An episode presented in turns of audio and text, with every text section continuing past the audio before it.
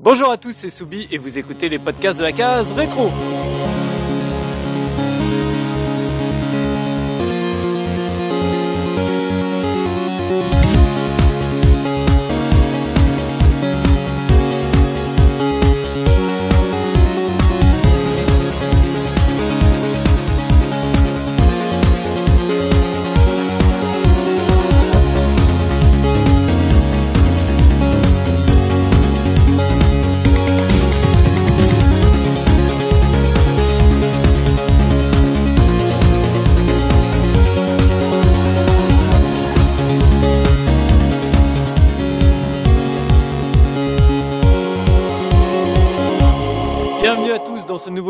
Case rétro, votre podcast 100% rétro gaming. Et aujourd'hui, je suis accompagné du fringant et sémillant Gerfo. Comment ça va, Gerfo? Bah ça va très bien, salut à tous. Et nous avons le dessinateur de la case rétro, notre dessinateur de l'extrême. Comment ça va, Biscotte?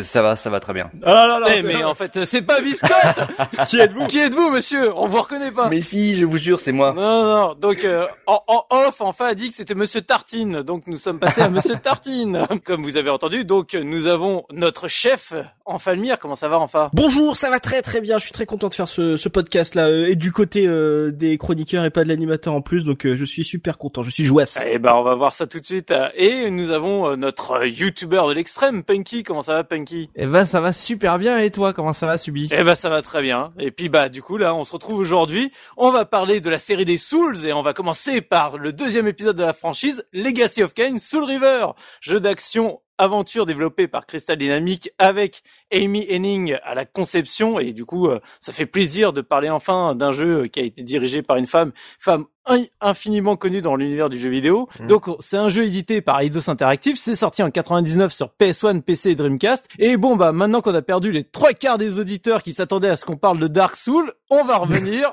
sur ce brillant jeu qui est Soul River et surtout mes amis, Là, je, me tourne vers vous et vous allez m'aider à résoudre ce soir un mystère. Pourquoi je n'ai pas fait ce jeu alors qu'il est 100% Subikun compatible? Je ne sais pas pourquoi. Je ne sais pas ce qui s'est passé dans ma jeunesse. Quoique si j'ai une petite euh, une petite idée, parce que 99 correspond à la date où j'ai fait une pause dans le jeu vidéo. Mais voilà, il semblerait que tous les astres s'étaient euh, alignés pour m'empêcher de faire ce jeu qui pourtant m'était prédestiné. Donc voilà, on va revenir à l'époque et surtout vous allez tout faire pour me dégoûter du fait que je n'ai pas fait ce jeu à l'époque. Et donc je vais me tourner vers toi enfin. Quel a été ton tout premier contact avec le jeu? Euh, premier contact de mon côté euh, directement quand mon frère a ramené le jeu euh, du magasin. Euh, c'est parce que c'est un jeu que je ne suivais pas du tout à l'époque. C'était une ambiance que voilà qui me parlait pas trop. Euh, dire 99, j'avais quoi J'avais j'avais 11 ans. Mhm. Euh, Il y avait un côté Un un peu trop glauque. Ouais, un peu trop dark pour moi. Euh, on... ah, c'était pas vraiment voilà, c'était pas vraiment ma cam à l'époque. Et euh, j'ai bugué en fait quand il a ramené le jeu parce qu'il avait euh, une jaquette en hologramme. Euh, et, et du coup, dès que le- les boîtes de jeux PlayStation étaient un peu différentes des autres, déjà ça attirait euh, mon regard, ça attirait l'attention. Et je me souviens de ce- cette jaquette en hologramme et je me suis dit c'est ultra stylé euh, le personnage. En plus, il, il a un peu de charisme, il fait Mm. moins peur que ce que je voyais dans les magazines qui me dégoûtaient un petit peu. Et, et du coup, bah au début j'ai commencé à regarder mon frère jouer et euh, j'ai entendu, voilà, j'ai vu cette cinématique, j'ai bavé devant la cinématique d'intro euh, du jeu, donc grosse claque euh, à, l'époque là-dessus. Et euh, en fait, j'ai au début j'ai suivi mon frère jouer et ça m'a tellement plu ce que j'ai vu que je me suis forcé, enfin pas forcé, mais ça m'a motivé à y jouer malgré euh, le fait que, bah, un peu comme Pimi sur certains jeux euh, Nintendo, et bah ce jeu me faisait peur moi quand Oui. j'ai quand j'avais 11 ans et bah je me suis dit le jeu elle est, est- est rigolo, tu vois, c'est Tomb Raider avec avec un univers assez assez assez sympa et du coup je me suis motivé. Avec un personnage qui a la classe quoi. Avec un personnage qui, qui a méga, méga la classe. Euh, j'ai eu pendant toute mon adolescence, j'ai eu un énorme poster de Raziel euh, dans ma chambre. Donc euh, il y, a eu vraiment un impact sur le design de ce personnage, sur la, la cinématique qui a posé l'univers et euh, la jaquette. Donc c'était euh, vraiment pas un jeu que j'attendais et que j'ai euh, découvert euh, d'abord grâce à mon, à mon frère qui est un très gros fan de la série. Et du coup après ça t'a donné envie de pratiquer les autres épisodes ou pas? Oui, euh, alors euh, il a eu, il a souffert. Enfin, là, j'ai beaucoup sur la série. J'en avais fait un, un dossier sur jeuxvideo.com euh, à, à, une époque euh, qui n'est finalement pas sorti puisque j'avais gagné le concours avant que je sorte leur euh, le dossier. Donc je m'étais vraiment intéressé à tout l'univers de Nosgoth et tout. Donc c'était vraiment un, un, truc qui m'a parlé et et du coup oui j'avais attendu comme un ouf Soul River 2 sur Dreamcast et finalement attendre qu'il sorte sur PS2 et puis après un peu un peu de déception en fait sur le fait que les épisodes sortaient se sont sortis à un an d'écart après et que euh, une période sur PlayStation où il y avait des, des claques graphiques et des, des jeux beaucoup plus intéressants. Et du coup, j'ai su, en fait, je suivais l'histoire euh, malgré le gameplay. Du coup, j'ai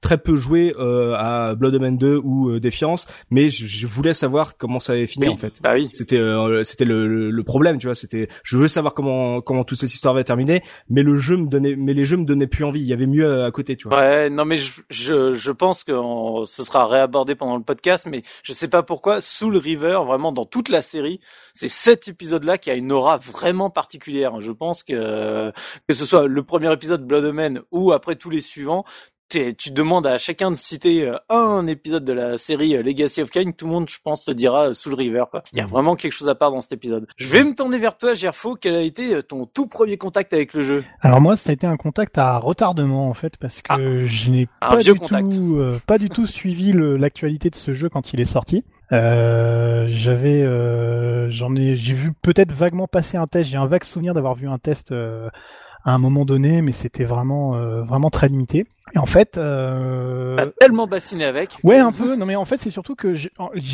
j'en ai, vraiment entendu parler au moment où j'ai, je jouais à euh, la suite de Prince of Persia, les Sables du Temps. Ouais. C'est-à-dire euh, Warrior Within, qui était un jeu correct, excellent mais jeu. sans plus. Oh non, non, non, C'était Prince of Persia avec du métal. Qu'est-ce que vous racontez là? C'était vraiment évanescence du Prince of Persia, quoi. Évanescence. oui, je sais pas si on peut comparer à ça. Toujours est-il que, toujours est-il que je me suis un peu intéressé à ce qui, ce qui se disait sur Internet euh, à propos de ce jeu. Et euh, bah, beaucoup de gens disaient que en fait euh, c'était vraiment pas comparable en termes d'ambiance avec avec un jeu comme Soul River. Quoi. Donc t'as été curieux. Donc j'ai fini par par regarder un peu. J'étais curieux, je l'ai piraté. Donc voilà, c'était pas très bien. Sur, sur, PC. Sur PC, oui. Du coup, moi j'y ai joué sur PC. Ah, Au clavier souris ou pas? Et non, c'est pas cool. Et non, ah, c'est pas cool. Parce que j'y ai pas joué au clavier souris, j'y ai joué qu'au clavier. Il n'y a pas de compatibilité avec, il n'y a pas de prise en charge de la souris dans Soul River. Et donc, ça s'est très, très, très, très mal passé. C'est un jeu qui est absolument imbuvable au clavier, mais pourtant, moi qui suis un hardcore du clavier, euh, j'en ai, j'en ai fait. Parce que moi, les Prince of Persia, je les ai fait au clavier. Donc, oh euh, comme je l'avais dit dans le podcast à l'époque. Ah. Donc pour moi, euh, ça, ça, ça, se faisait, tu vois. J'avais ouais, parce que la caméra. Mais alors Soul River au clavier, mon dieu. Mais mon dieu, je l'ai pas fini, c'était impossible. Euh, et du coup, j'ai ni touché à ce qu'il y avait avant ni à ce qu'il y avait après, parce que pour moi, c'était une très très mauvaise expérience. Donc, euh, je ne vais pas défendre ce jeu, même si euh, il y a beaucoup de très très bonnes choses à en dire. Je ne pas, pas rester un, je suis pas resté insensible à, à, beaucoup de choses qui se sont passées, qui étaient vraiment formidables. Mais non, enfin non, c'est pas possible quoi. Enfin c'est. Mais c'est là où t'as découvert pourquoi une manette ça sert à quelque chose C'est des cauchemars. Enfin, je veux dire, c'est des cauchemars de souvenirs de, de ce jeu, quoi. Hein. Je veux dire, il n'y a pas d'autre. Euh, Mais à, l'époque, ça existait pourtant les manettes pour PC. Alors, je vais rappeler un point sur lequel euh, beaucoup de gens sont au courant, mais tu ne l'es pas encore manifestement. J'ai acheté ma première manette. Euh, donc, ma, ma sœur est une Nintendo 64, donc j'ai joué à j'ai joué à des jeux sur Nintendo 64 avec une manette. Ta première expérience de manette, c'était avec un trident. Ah ouais. Mais en gros, ça a été euh, ça, a été euh, Dark Soul quoi. J'ai acheté une manette euh, pour pour faire Dark Soul Prepare to Die Edition. Ah bon, t'as pas fait Dark Soul au clavier eh Ah non, bon Et eh non, je suis. Ah, ah bah désolé, t'es pas un vrai. voilà, comme on dit. Euh, non non, mais c'est comment voilà. Moi j'en reparlerai parce qu'il y a beaucoup de choses à dire quand même. C'est c'est très intéressant. Je, je pense qu'on va beaucoup rigoler dans la partie ah gameplay au clavier. on, on reviendra dessus. À mon avis, il y aura ouais, il y aura plein de belles choses à dire. Et le test de, et le test de joystick aussi. Je du coup là, ça, je, je me tournerai vers Gerfo quand je ferai le test de joystick. Et eh bah du coup, on verra ça juste après. Je me tourne vers toi, Monsieur Tartine. Alors, donc, quelle a été ta première rencontre avec euh, avec le jeu? Euh, Bah moi, je l'attendais. Euh... euh je l'attendais beaucoup. Euh, bah en fait, j'avais j'avais découvert dans les dans les magazines et puis dans les dans les previews quand ils comparaient justement les, les différents visuels le monde de Nosgoth et puis le monde euh, le monde spectral. Alors à l'époque j'étais euh, j'étais étudiant et notamment en 3D. Donc moi ça m'intéressait beaucoup justement cet, cet emploi du, du morphing. Le, le, le, terme qui veut tout et rien dire à l'époque donc j'étais vraiment curieux de cet univers et puis bah pareil le, perso avait tellement la classe que et donc donc ouais l'univers m'intéressait le jeu alors je connaissais pas la, la, saga j'ai joué à Blood Omen mais beaucoup plusieurs années plus tard quand il avait été gratuit avec un, magazine. Donc j'avais découvert le premier premier épisode euh, comme ça en faisant le lien plus ou moins avec euh, Soul River.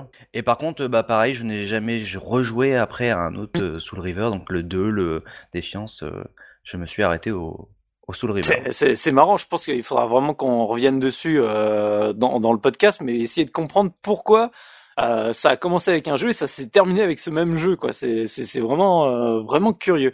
Et toi, Punky, du coup, est-ce que du coup tu serais le seul à avoir fait éventuellement Blood Omen avant d'avoir euh, attaqué Soul River Non. Quand l'as-tu découvert? Moi, je connaissais pas du tout Blood Omen parce que j'avais pas la PlayStation et je jouais pas sur PC. 100% sans Blood Omen ce soir. Voilà. Ah oui, vous attendez pas à ce qu'on revienne sur le lore du machin du truc là. On a, on va être en mode très basique. non, bah tout simplement, j'ai eu, je pense le le meilleur truc pour te donner envie, c'est qu'ils ont ils arrêtaient pas de diffuser l'intro du jeu sur euh, Game One en fait.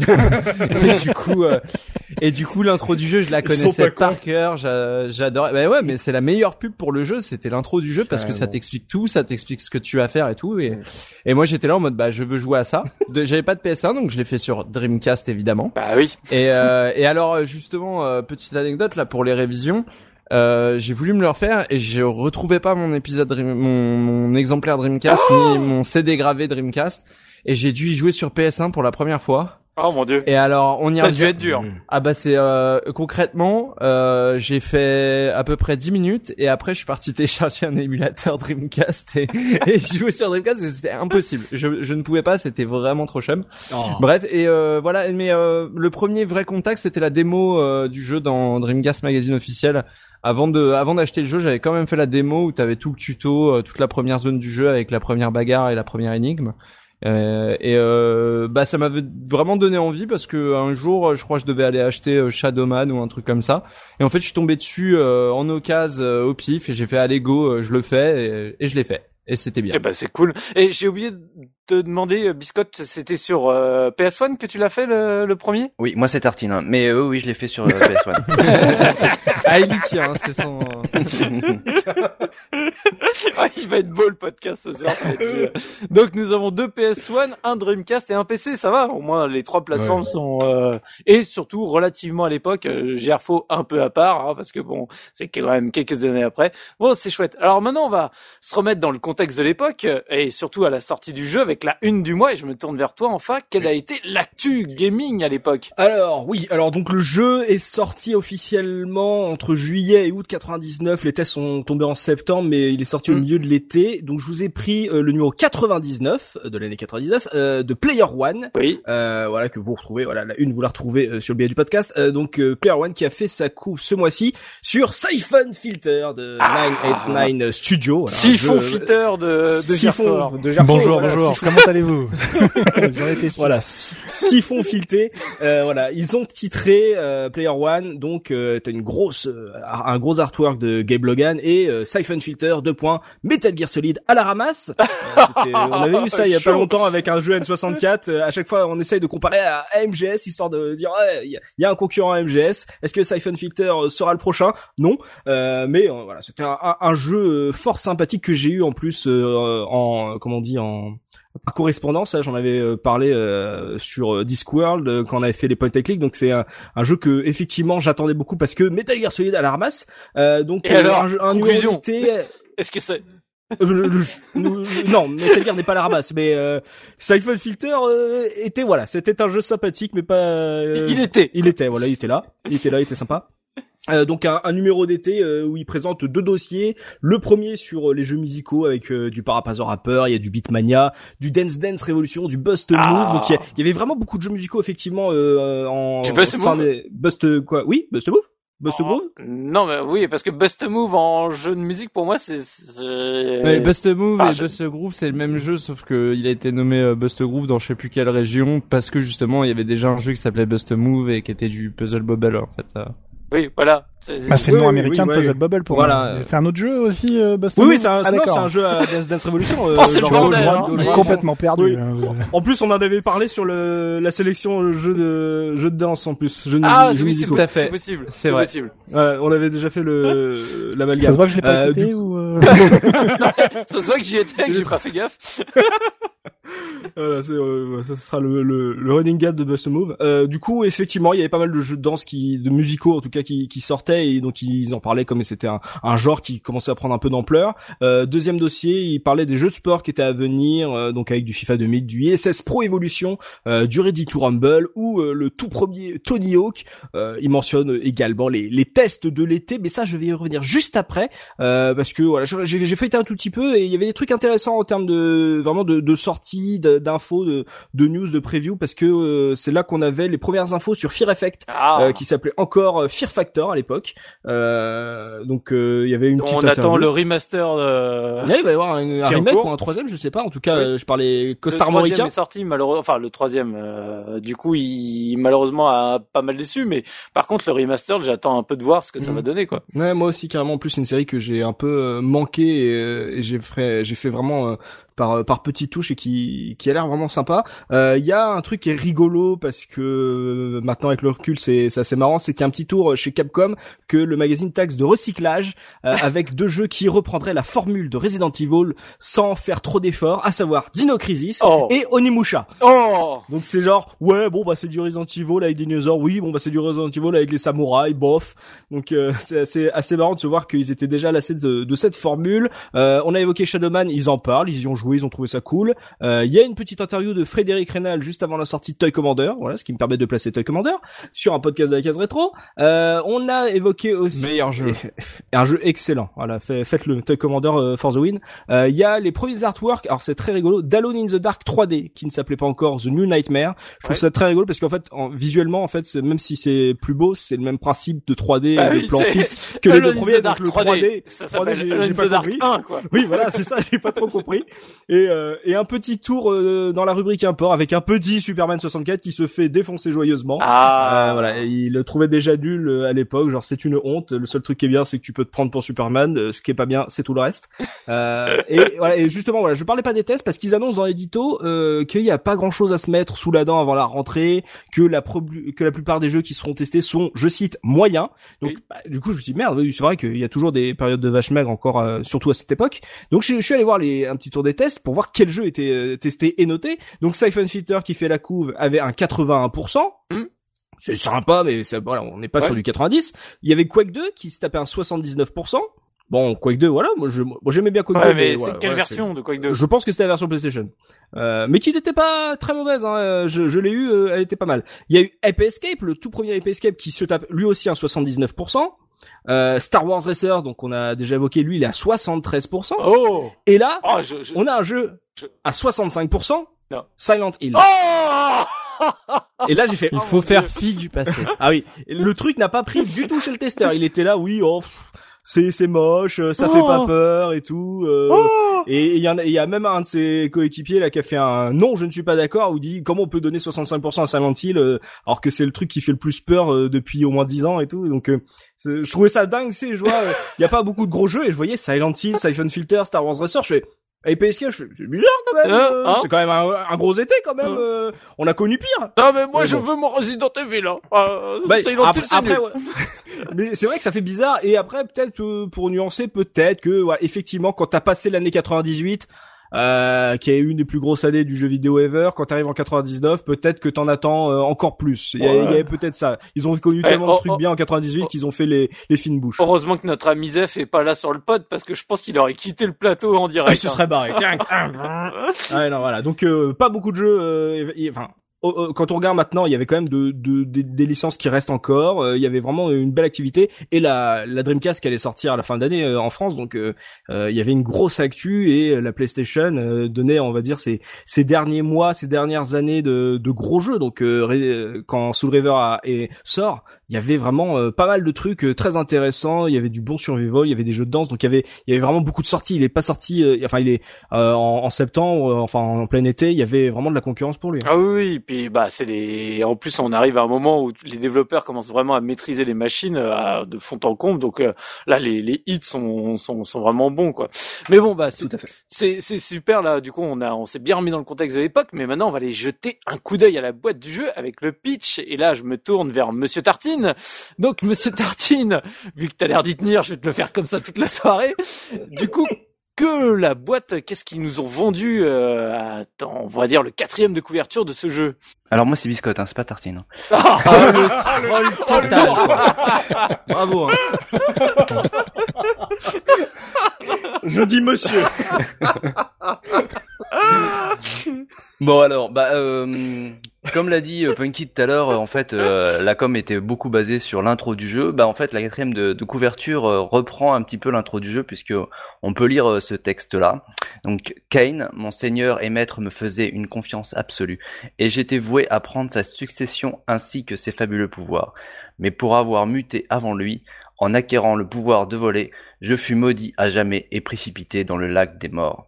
Je me transformai lors de mon passage dans le royaume du dessous en un ange noir apportant mort et châtiment pour ressurgir mille ans plus tard sur les terres de Nosgoth, territoire de mon ancien maître, plus puissant que jamais, galvanisé par un désir de vengeance et une soif d'une nouvelle sorte.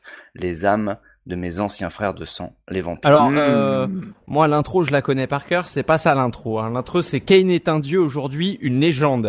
Rares sont ceux qui connaissent la vérité, etc., etc. Mais euh, c'est pas ça l'intro. Hein, attention, hein on me la fait pas moi.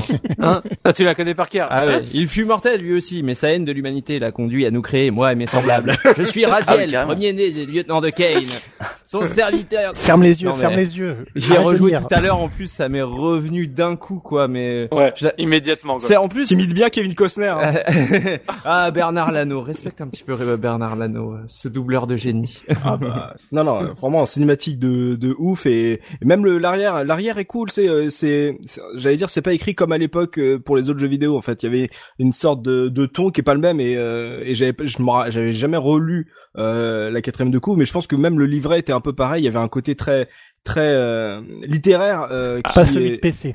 Ça, je te le confirme, ah. pas celui de PC. Ah, t'es un vampire, euh, tu tues les autres vampires, et t'avales leurs âmes. Non, c'est en fait c'est c'est un vrai manuel, tu sais, de comment remapper les touches du clavier. Ah merde Ah le cauchemar C'est horrible.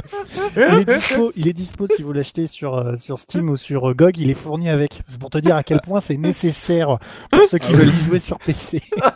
Quelle horreur oh, Ah, ça casse le truc. c'est sûr que c'est pas la même ambiance que Banjo Kazooie. Hein. Ah oui, non, là on n'est pas sur la même accessibilité, effectivement. en tout cas, moi je trouve que ce pitch est plutôt pas mal et à l'image de l'intro, hein, c'est vrai que l'intro euh, donnait euh, fortement envie. Euh, moi, je me rappelle, ça, m'avait marqué à l'époque alors que j'ai pas joué au jeu. C'est la seule chose que j'avais vue parce que surtout, je voulais rien voir d'autre pour le jour éventuellement j'allais le faire. Bon après bah, finalement j'ai fait une très longue pause de jeux vidéo et quand je suis revenu j'avais plein d'autres jeux à faire et du coup je me suis pas mis dessus. Mais vraiment moi je trouve que c'est un pitch qui donne envie quoi. C'est tu dis euh, euh... tant qu'on est sur la boîte est-ce qu'on peut reparler de ce qu'Enfa a, a, amené tout à l'heure le fameux euh, la fameuse jaquette euh, qui était en comment ça ah bah en relief là en 3D relief mmh. très bizarre là. Et, je, je trouve que alors moi je l'ai eu sur Dreamcast donc il y avait pas ça, mais euh, j'avais un pote qui l'avait sur PS1 et c'est vrai que j'ai, je crois que c'est une des seules jaquettes de PS1 à faire ça et peut-être que aussi c'est pour ça qu'il a eu un certain succès, c'est que dans un rayon de, de oh, jeux vidéo, du genre acheté à la jaquette Bah non mais dans un rayon de jeux vidéo, euh, parmi euh, tant euh, de jeux PS1 et il y en avait beaucoup euh, cette année-là. Euh, je trouve que ça ressort pas mal. Puis même la jaquette en soi, elle est pas, elle, est pas commune. Je trouve que le visuel est plutôt joli et tout. Enfin, ça donne envie. Tous les art, tous les artworks en 3D en fait. Euh, je veux dire, Raziel, avant qu'on qu'on pose les, le pad sur euh, lui, euh, on, on, le connaissait presque déjà en fait avec tous les posters, tous les artworks qui étaient pas en dessin mais qui étaient vraiment en 3D, qui étaient vraiment très impactants. quand j'ai lancé, quand tu lançais Soul River pour la première fois, en plus t'avais la, la jaquette en hologramme, t'avais l'impression de de jouer jouer à, à une grosse licence qui était déjà une grosse, ce qui était déjà une grosse licence. Donc il y a eu, il y a eu un, un, un coup marketing énorme justement pour faire de ce jeu un blockbuster dès sa sortie. Ouais, et fait. puis il y avait vraiment, on, on en revient dessus, un cara design vraiment particulier, vraiment pour le Oh. coup, euh, j'ai envie de dire euh, ambitieux à l'époque, hein, qui sortait un peu des, des sentiers battus et qui, euh, je pense, a, a apporté énormément à l'univers. Enfin, c'est horrible à dire, mais moi j'ai mis beaucoup de temps à découvrir qu'il y avait justement un jeu avant parce que j'avais complètement loupé euh, Blood Omen. Et je trouve que Kane, il a euh, pas du tout la même ampleur, le même charisme que Raziel. Raziel, c'est, enfin, Et puis, et puis, euh, tout, alors, euh, euh, faut dire ce qu'il y a entre Blood Omen et, et Soul River. Il y a quand même eu quelques Tomb Raider et euh, Eidos, ils sont pétés de Mm. fric euh, et, euh, et derrière, ils peuvent se permettre de, de se refaire. euh, le- J'ai l'impression qu'ils ont essayé de refaire le coup de la, de la vidéo game star comme avec Lara Croft, c'est-à-dire de mettre en avant un personnage vraiment, euh, de l'inscrire, bah, comme on a dit, sur des posters. Il était un peu partout, on, on le voyait quoi, euh, et de que bah du coup c'est rentré dans l'inconscient collectif comme étant un héros de jeu vidéo qui en plus avait la classe. Donc je pense que ça a donné euh, envie à tout le monde. Mais je sais pas, est-ce qu'il est devenu immédiatement ringard? Parce que bizarrement on n'a pas acheté les suites quoi. ah oui, c'est c'est ce que j'allais dire, c'est que c'est malheureusement aujourd'hui, euh, il est cher au cœur de beaucoup de gamers, mais pourtant, bah, on n'a plus de suite, on n'a plus rien, et, euh, et je peux pas vous dire, moi, moi, j'y connais absolument rien à la série, donc je sais pas si l'histoire a été véritablement conclue ou pas avec les épisodes suivants, et s'il n'y a pas moyen de reboot ou je, ou je sais pas, mais en tout cas, c'est surprenant qu'à l'heure actuelle, on n'ait plus euh, cette série est, est complètement disparue de, de nos radars. Vu, on, y, on reviendra dans les anecdotes, euh, mais il y a, il y a eu il y a eu un peu de mouvement ces On dernières parlera années. on parlera Ouais. d'un soleil mort. Exactement. Et bah du coup on, on verra ça juste après et donc bah c'est parti pour le gros du débat. On revient tout de suite après le thème.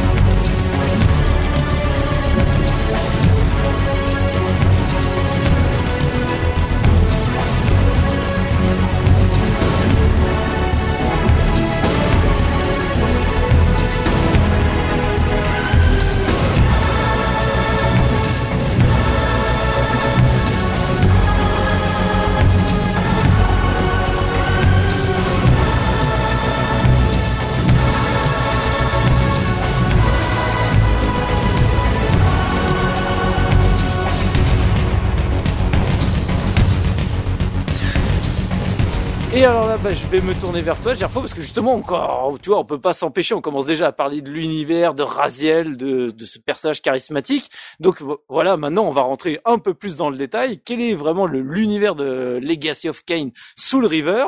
Et puis, si tu peux, euh, si jamais t'as as la chance de nous refaire aussi un petit débrief sur le premier, vu que personne n'y a joué. Voilà, ça, ça on prend. Alors c'est hein. ballot parce que justement je comptais sur des gens qui y avaient joué à la manette. Moi, je peux, t'inquiète. Ah bon, enfin, c'est enfin qui va nous sauver. t'inquiète. Non, pense- Non, non, t'inquiète. Si, non, mais si, si je pense, besoin de parler je de pense Blood qu'il Omen, faut, pourrais, euh, il faut, je il faut prendre comme, euh, comme il est en tant que tel, parce que moi je trouve que le début du jeu met vraiment sacrément dans l'ambiance. Euh, Punkin nous a refait le speech euh, tout à l'heure. C'est c'est très très, euh, enfin c'est très très rapide l'immersion qu'on a dans le dans le jeu puisque le le, le jeu commence. euh, alors déjà, avant qu'on parle du, de- du, du jeu lui-même, le logo, le logo d'Eidos, le bon vieux logo d'Eidos pour commencer le jeu. Moi, je- franchement, ça m'a fait un plaisir Ah oui. mais un plaisir Ça de m'a fait fou furieux de revoir ce logo. J'ai adoré reprendre ce. Ah, ça rappelle des heures sur Tomb Raider à galérer. c'est exactement ça. Je pense pas que c'était à ce jeu-là qui, qui pensait, mais c'est pas grave. mais bon, peu importe. Bref, toujours est-il que quand on commence le jeu, donc on a euh, la, la reprise de ce qui a déjà été dit un peu sur la quatrième de couverture, c'est-à-dire que en fait, Kane est un est un personnage établi comme étant euh, un, un, démon vampire chef de clan euh, absolument intouchable, trônant euh, bah, sur sur sur son sur son royaume. et voilà que s'approche notre nouveau héros, Raziel, qui déploie des ailes, oh, le des ailes incommensurables. Charogne. Et là, le narrateur nous explique que bah outrage à sa majesté, on se fait complètement déchiqueter le, les ailes on est balancé sur un gros plan magnifique de Kane dans un tourbillon, euh, un tourbillon et on, et on meurt lentement. On se découvre un corps complètement décharné, euh, plus de mâchoire, plus de plus, d'estomac, plus rien. C'était vraiment cool. Et alors se jeter, se draper d'écharpe pour rattraper le visage et du passer d'un personnage absolument ah zombie moche à punaise, mais quelle classe mon gars, mais bravo quoi. Enfin, je veux dire, évidemment que la classe du show. Voilà, c'est ça. mais une des meilleures intros de, enfin, j'ai envie de dire d'introduction d'un personnage au niveau de son design, euh, tout jeu confondu. Hein. Franchement. Euh... Ah puis ça va très vite. Enfin, je veux dire, l'introduction, elle dure deux à trois minutes seulement, mais euh, on a tout de suite envie de jouer. Donc, le, on, comprend en fait. Donc, on, le Raziel, Raziel meurt, son corps se décrépit pendant pendant un millénaire ou 1500 ans, je sais plus exactement. On est. Ce qui est rigolo, c'est que ça passe en une seconde dans la cinématique, quoi. C'est vraiment euh, euh, euh le, personnage le dit après, il le dit. J'ai l'impression, moi, ça a fait euh, que que ça a fait euh, quelques quelques heures que je suis mort. Et en fait, il s'est passé des millions d'années, quoi. Des millions. ah d'accord. Un millier.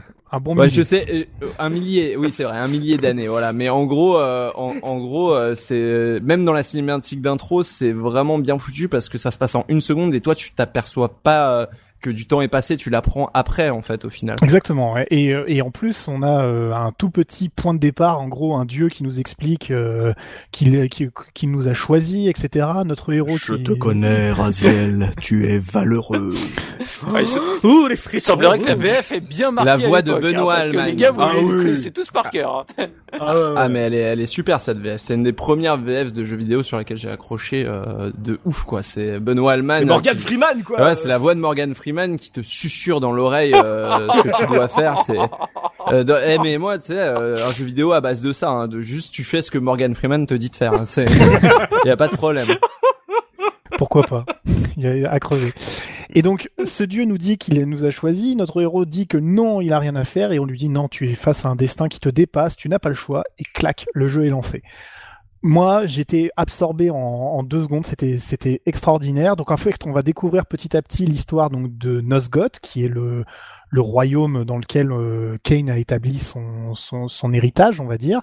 Et la petite précision qui en fait va mettre un peu le, le point important, c'est que le narrateur dit que Kane en fait peu de gens peu de gens le savent, mais en fait il n'était il n'était qu'un humain avant.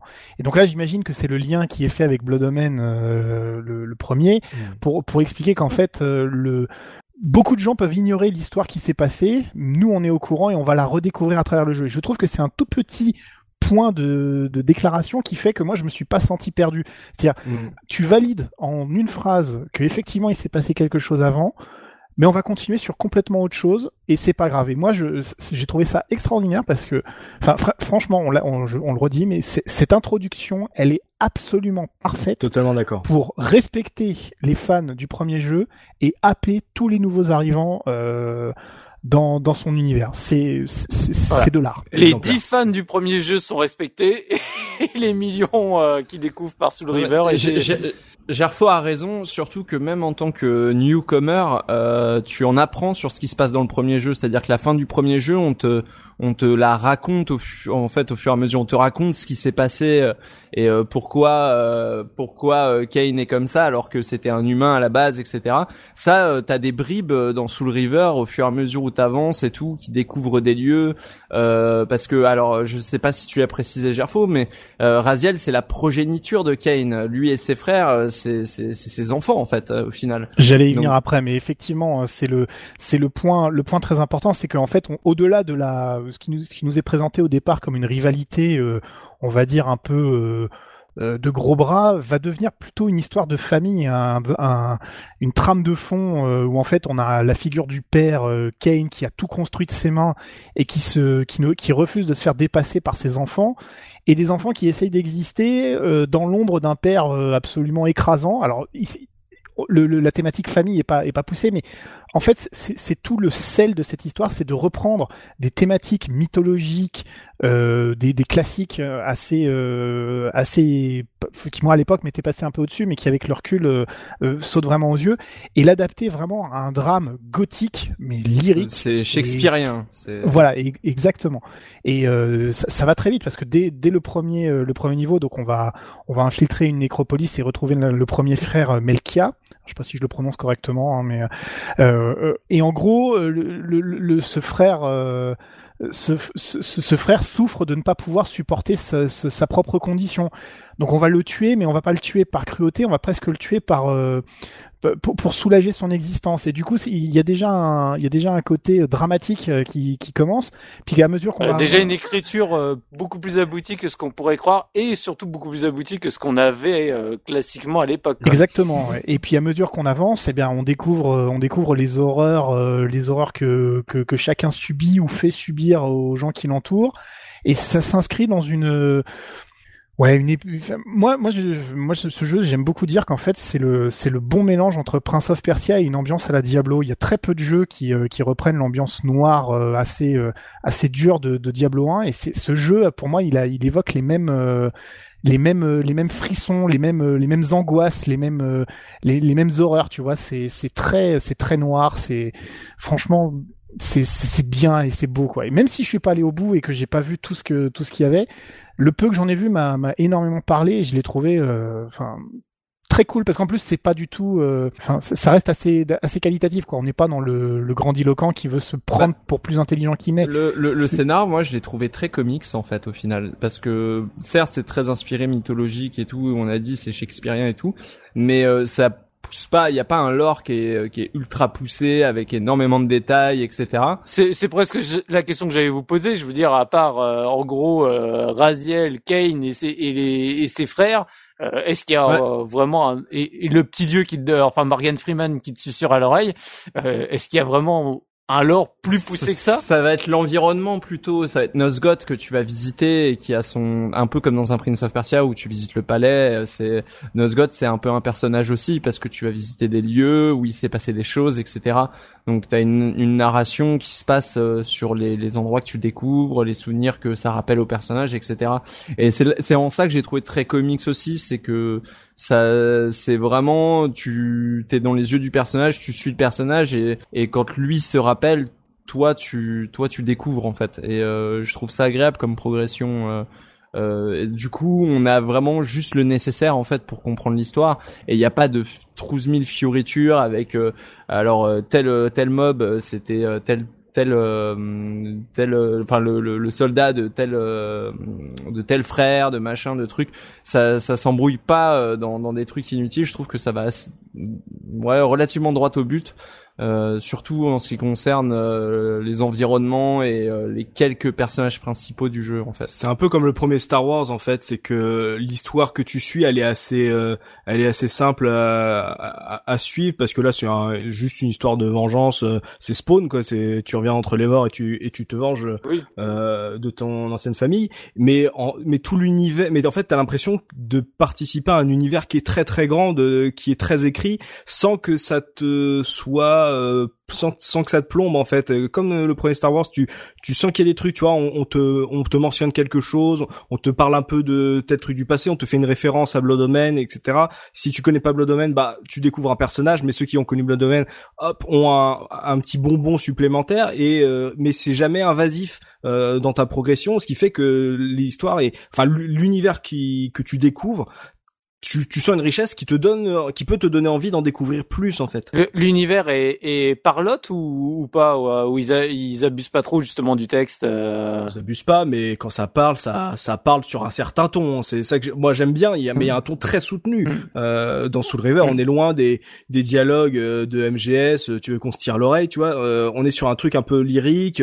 C'est, t'as pas, t'avais pas l'habitude d'entendre ce genre de truc. T'as toujours pas l'habitude d'entendre ce genre de truc euh, dans mm. un jeu vidéo Donc c'est très bien écrit, euh, les dialogues sont très bien écrits, c'est c'est rare que je le note, mais euh, c'est euh, ça ça chante aux oreilles, tu vois, t'as- ça ça te fait du c'est intéressant de les entendre parler, tu tu as envie de les écouter Mm. et parce que euh, c'est euh, c'est limite ils te font des poèmes en fait. Oui. Et euh, c'est très intéressant. Et alors du coup, pour parce que je te je te tiens enfin le seul qui qui pourra parler de Blood Omen, est-ce que du coup euh, c'est vraiment enfin le, le fait de pas l'avoir fait avant, c'est gênant ou pas? Enfin de ce que on en discute, ça a pas l'air d'être trop gênant quand même, mais toi qui as fait les deux, du coup, est-ce que ça apporte vraiment quelque chose en plus de l'avoir fait avant ou pas? Non, non, non. C'est le, c'est pour ça que tu as dit pourquoi on a fait que le Soul River. Je pense Mm. que c'est vraiment l'épisode que tout le monde peut faire. Mm. Si tu peux le faire sans avoir fait Blood Omen, ça passe. Euh, si t'as fait Blood Omen, il y a des personnages que tu vas retrouver. Il y a Ariel euh, aux colonnes de Nosgoth, euh, qui était un personnage important à l'époque où- dans le 1 où les colonnes étaient entières, etc. Donc euh, euh, il y a vraiment des, des des lieux et des personnages qui qui reviennent et qui étaient. Il y a- il y a beaucoup le lore en fait. Tout le lore est très bien implanté dans Blood et du coup. Euh, il est un peu plus diffus dans Soul River, ce qui a pu peut-être déplaire à certains fans du, premier jeu, pour ceux qui, l'avaient fait, mais en tout cas, ça, te crée euh, l'ambiance, mais après, tu vois, après Soul River, bah Soul River 2, t'es obligé d'avoir fait Soul River pour Soul River 2, et ainsi de suite, et les autres, et Blood Omen 2, peut-être moins, mais en tout cas, euh, Défiance, t'es obligé d'avoir fait Soul River 1 et 2, donc c'est vraiment l'épisode Mm. Charnière qui a fait venir beaucoup de joueurs et que tout le monde a pu faire. Et si vous l'avez, si vous avez pas fait les, le premier pas grave. Et si vous voulez pas faire les autres euh, c'est pas grave non plus. Donc euh, il y avait Voilà. Ma- malgré la fin malgré la fin parce que euh, ça finit quand même sur un énorme cliffhanger. Donc euh, euh, quand t'as réussi à quand t'as réussi à finir le 1 euh, t'as qu'une envie c'est de jouer au 2 en fait. Tu, tu l'as fait toi le 2 et Défiance euh, Défiance je l'ai fait sur YouTube mais euh, le 2 je l'avais sur PS2 euh, parce que c'est bien le 2 ou... euh, le 2 euh, c'est Matrix 2 Ok, et et t'as et t'as Soul River 1 ce que euh, Matrix 2 et t'as Matrix 1 tu vois ok d'accord. c'est euh, où là ça part beaucoup dans tout ce qui est euh, libre arbitre, euh, destinée, euh, voyage dans le temps. Donc euh, Ok, donc j'ai pas envie de le faire. Mais Merci. ça veut dire que, mais ça veut dire qu'une fois que t'as vu le 3, le 2 est pas si mal et on peut le faire. C'est ça que t'es en train de nous dire non non non. mais on- on va dire le, le 3 c'était c'est vraiment la conclusion. En plus tu peux jouer avec les deux personnages. Donc il y avait y a ils ont changé la caméra, ça ressemble à God of War. Le problème c'est que le 3 il sort en même temps que les Sables du Temps et que les Sables du Temps ils le dépassent euh, en scénario, en, en technique, en, en gameplay. Donc euh, euh, il était un peu en retard alors que Soul River 1 était une claque graphique quand il est sorti. Donc euh, il y a c'est un- c'était un peu décevant en fait de Euh, voir une que claque graphique sur PC et Dreamcast, hein, te plaît. non, non, non, non, même, PS1. non, non, non, non, même sur PS1, c'était une tuerie graphique. C'est, euh, c'est les deux avec euh, FF9, c'est les deux derniers gros jeux euh, sur euh, la PlayStation. C'est même si je suis d'accord, j'ai joué, j'ai refait mes révisions avec le, la, la version Dreamcast que j'avais essayé. Il y a pas de comparaison, mais même pour de la PS1, c'était, Ah, c'était assez énorme. la te- rien que la texture de son de, de son tissu là sur Dreamcast quand tu reviens sur PS1 tu regardes la texture du tissu c'est quatre pauvres pixels tu fais what? Mais c'est- je ne non je ne vois pas là c'est flou Mais Mais alors du, du coup, je reste encore plus surpris. Si, si vraiment le 1 se termine sur un gros cliffhanger, pourquoi les gens n'ont n'ont pas migré sur le Parce 2 qu'ils l'ont pas fini? Hein? Parce qu'ils ont pas fini le 1. Ils ont pas fini le 1. Euh, j'ai- Parce que le, il est long, hein, le, comme jeu. euh, tu, et, tu penses que euh, les, et- les, les gens ont- sont peu à avoir terminé euh, Soul River? S'ils l'ont fait au clavier, je les comprends. Hein. Non, mais non, ça, ça compte pas. moi je l'ai jamais fini hein. J'ai jamais fini sous le river perso C'est vrai? Ah, moi je je enfin je suis allé pas très loin hein, au final Ah, euh, alors là, je suis. euh, C'est au final, du coup, c'est un, c'est un jeu que tout le monde connaît, que tout le monde adore, mais que personne finit, quoi. Mais c'est un peu comme ça. Enfin, on en parlera dans le gameplay euh, sur le, le côté euh, gros mot Metroidvania. Mais euh, tu sais, il y a plein de Metroidvania que les gens adorent et qui au final euh, arrivent pas à finir parce que euh, ça fait partie des jeux peut-être que faut surtout pas lâcher parce que Ah si oui, tu bah, reviens après une semaine sans y avoir touché, tu sais plus où t'en es. Euh, donc c'est vraiment un jeu que tu dois euh, binger, euh, que tu dois faire euh, d'une traite ou en tout cas euh, avec très peu de coupures. Mais euh, en termes d'histoire, comme le en termes d'histoire, il ne, il, il reste sur un truc simple et que le juste c'est en termes d'ambiance et de euh, de d'univers distillé euh, avec une architecture, une fresque, etc. Euh, t'es pas tu te sens pas obligé de le finir tu te dis à la fin oui bah à la fin il va il va il va il va se venger de- des méchants et puis voilà mais quand t'arrives à la fin du jeu et que tu vois le cliffhanger tu tu peux tu peux pas t'arrêter en fait. Ah bah. Mais il faut il faut l'avoir fini. en Oui, fait. voilà, faut, la, Faut l'avoir faut fini. être arrivé au bout, quoi. Voilà. C'est, euh... enfin, je, suis- je suis vraiment surpris, mais voilà, ça, ça, je pense que c'est un début d'explication. En plus, euh, du coup, le 2, c'est, il est sur euh, PS2. Oui, oui, il était sorti sur Ouais. PS2, PC. Ouais. Donc en plus, on change de, de plateforme, donc peut-être aussi. Ça, ouais, ça- deux, ans ou trois ans plus tard. Hum. Deux Ouais, ans peut-être. Euh, ouais. Il Ouais, serait donc, sorti sur Dreamcast comme prévu, il serait vendu. Grave. Oh. c'est, beau d'avoir des espoirs, mais je, je, je ne pense pas. Euh, et du coup, je vais me tourner vers Biscotte parce que du coup, euh, toi, cet univers, est-ce qu'il t'a parlé? Que- Qu'est-ce qui t'a plu dedans? Moi, c'est Tartine. hein. Euh, Putain, il est fort, il est très fort. Appelle-le l'autre enculé, il pourra rien répondre. Monsieur l'autre s'il te plaît. Alors, euh, alors l'univers, bah oui, comme je l'ai dit, euh, c'était c'était quelque chose qui m'intéressait euh, beaucoup.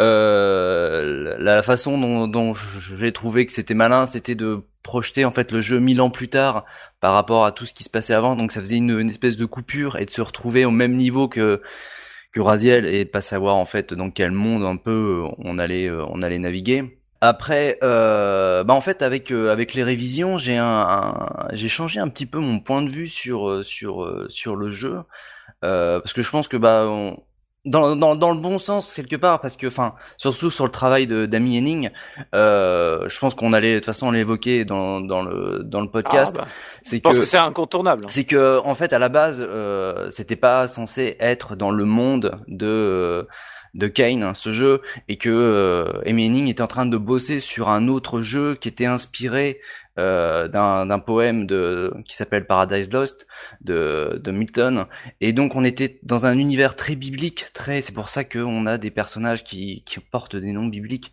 dans dans le jeu et en fait il y a beaucoup beaucoup beaucoup d'éléments qui sont repris en fait de ce de ce jeu qui n'a rien à voir avec euh, avec Blood. Et même les premiers concept art de, de Raziel, on retrouve, euh, enfin voilà, il n'a pas changé par rapport à, ce changement quand ils ont commencé à, reprendre euh, ce projet pour euh, travailler en fait dans, dans Blood Omen. Kane, il a gardé la, la même apparence qu'il a dans, dans le premier, mais euh, mais Raziel en fait, il a vraiment cet aspect qu'il devait avoir en fait dans le dans ce, ce projet-là. Et euh, bah avec les révisions, je me suis vraiment beaucoup intéressé donc euh, à ce à ce jeu qui devait s'appeler euh, Shifter. Et, euh, et tout le concept, tout Il me grille, mais toutes mes, mes anecdotes.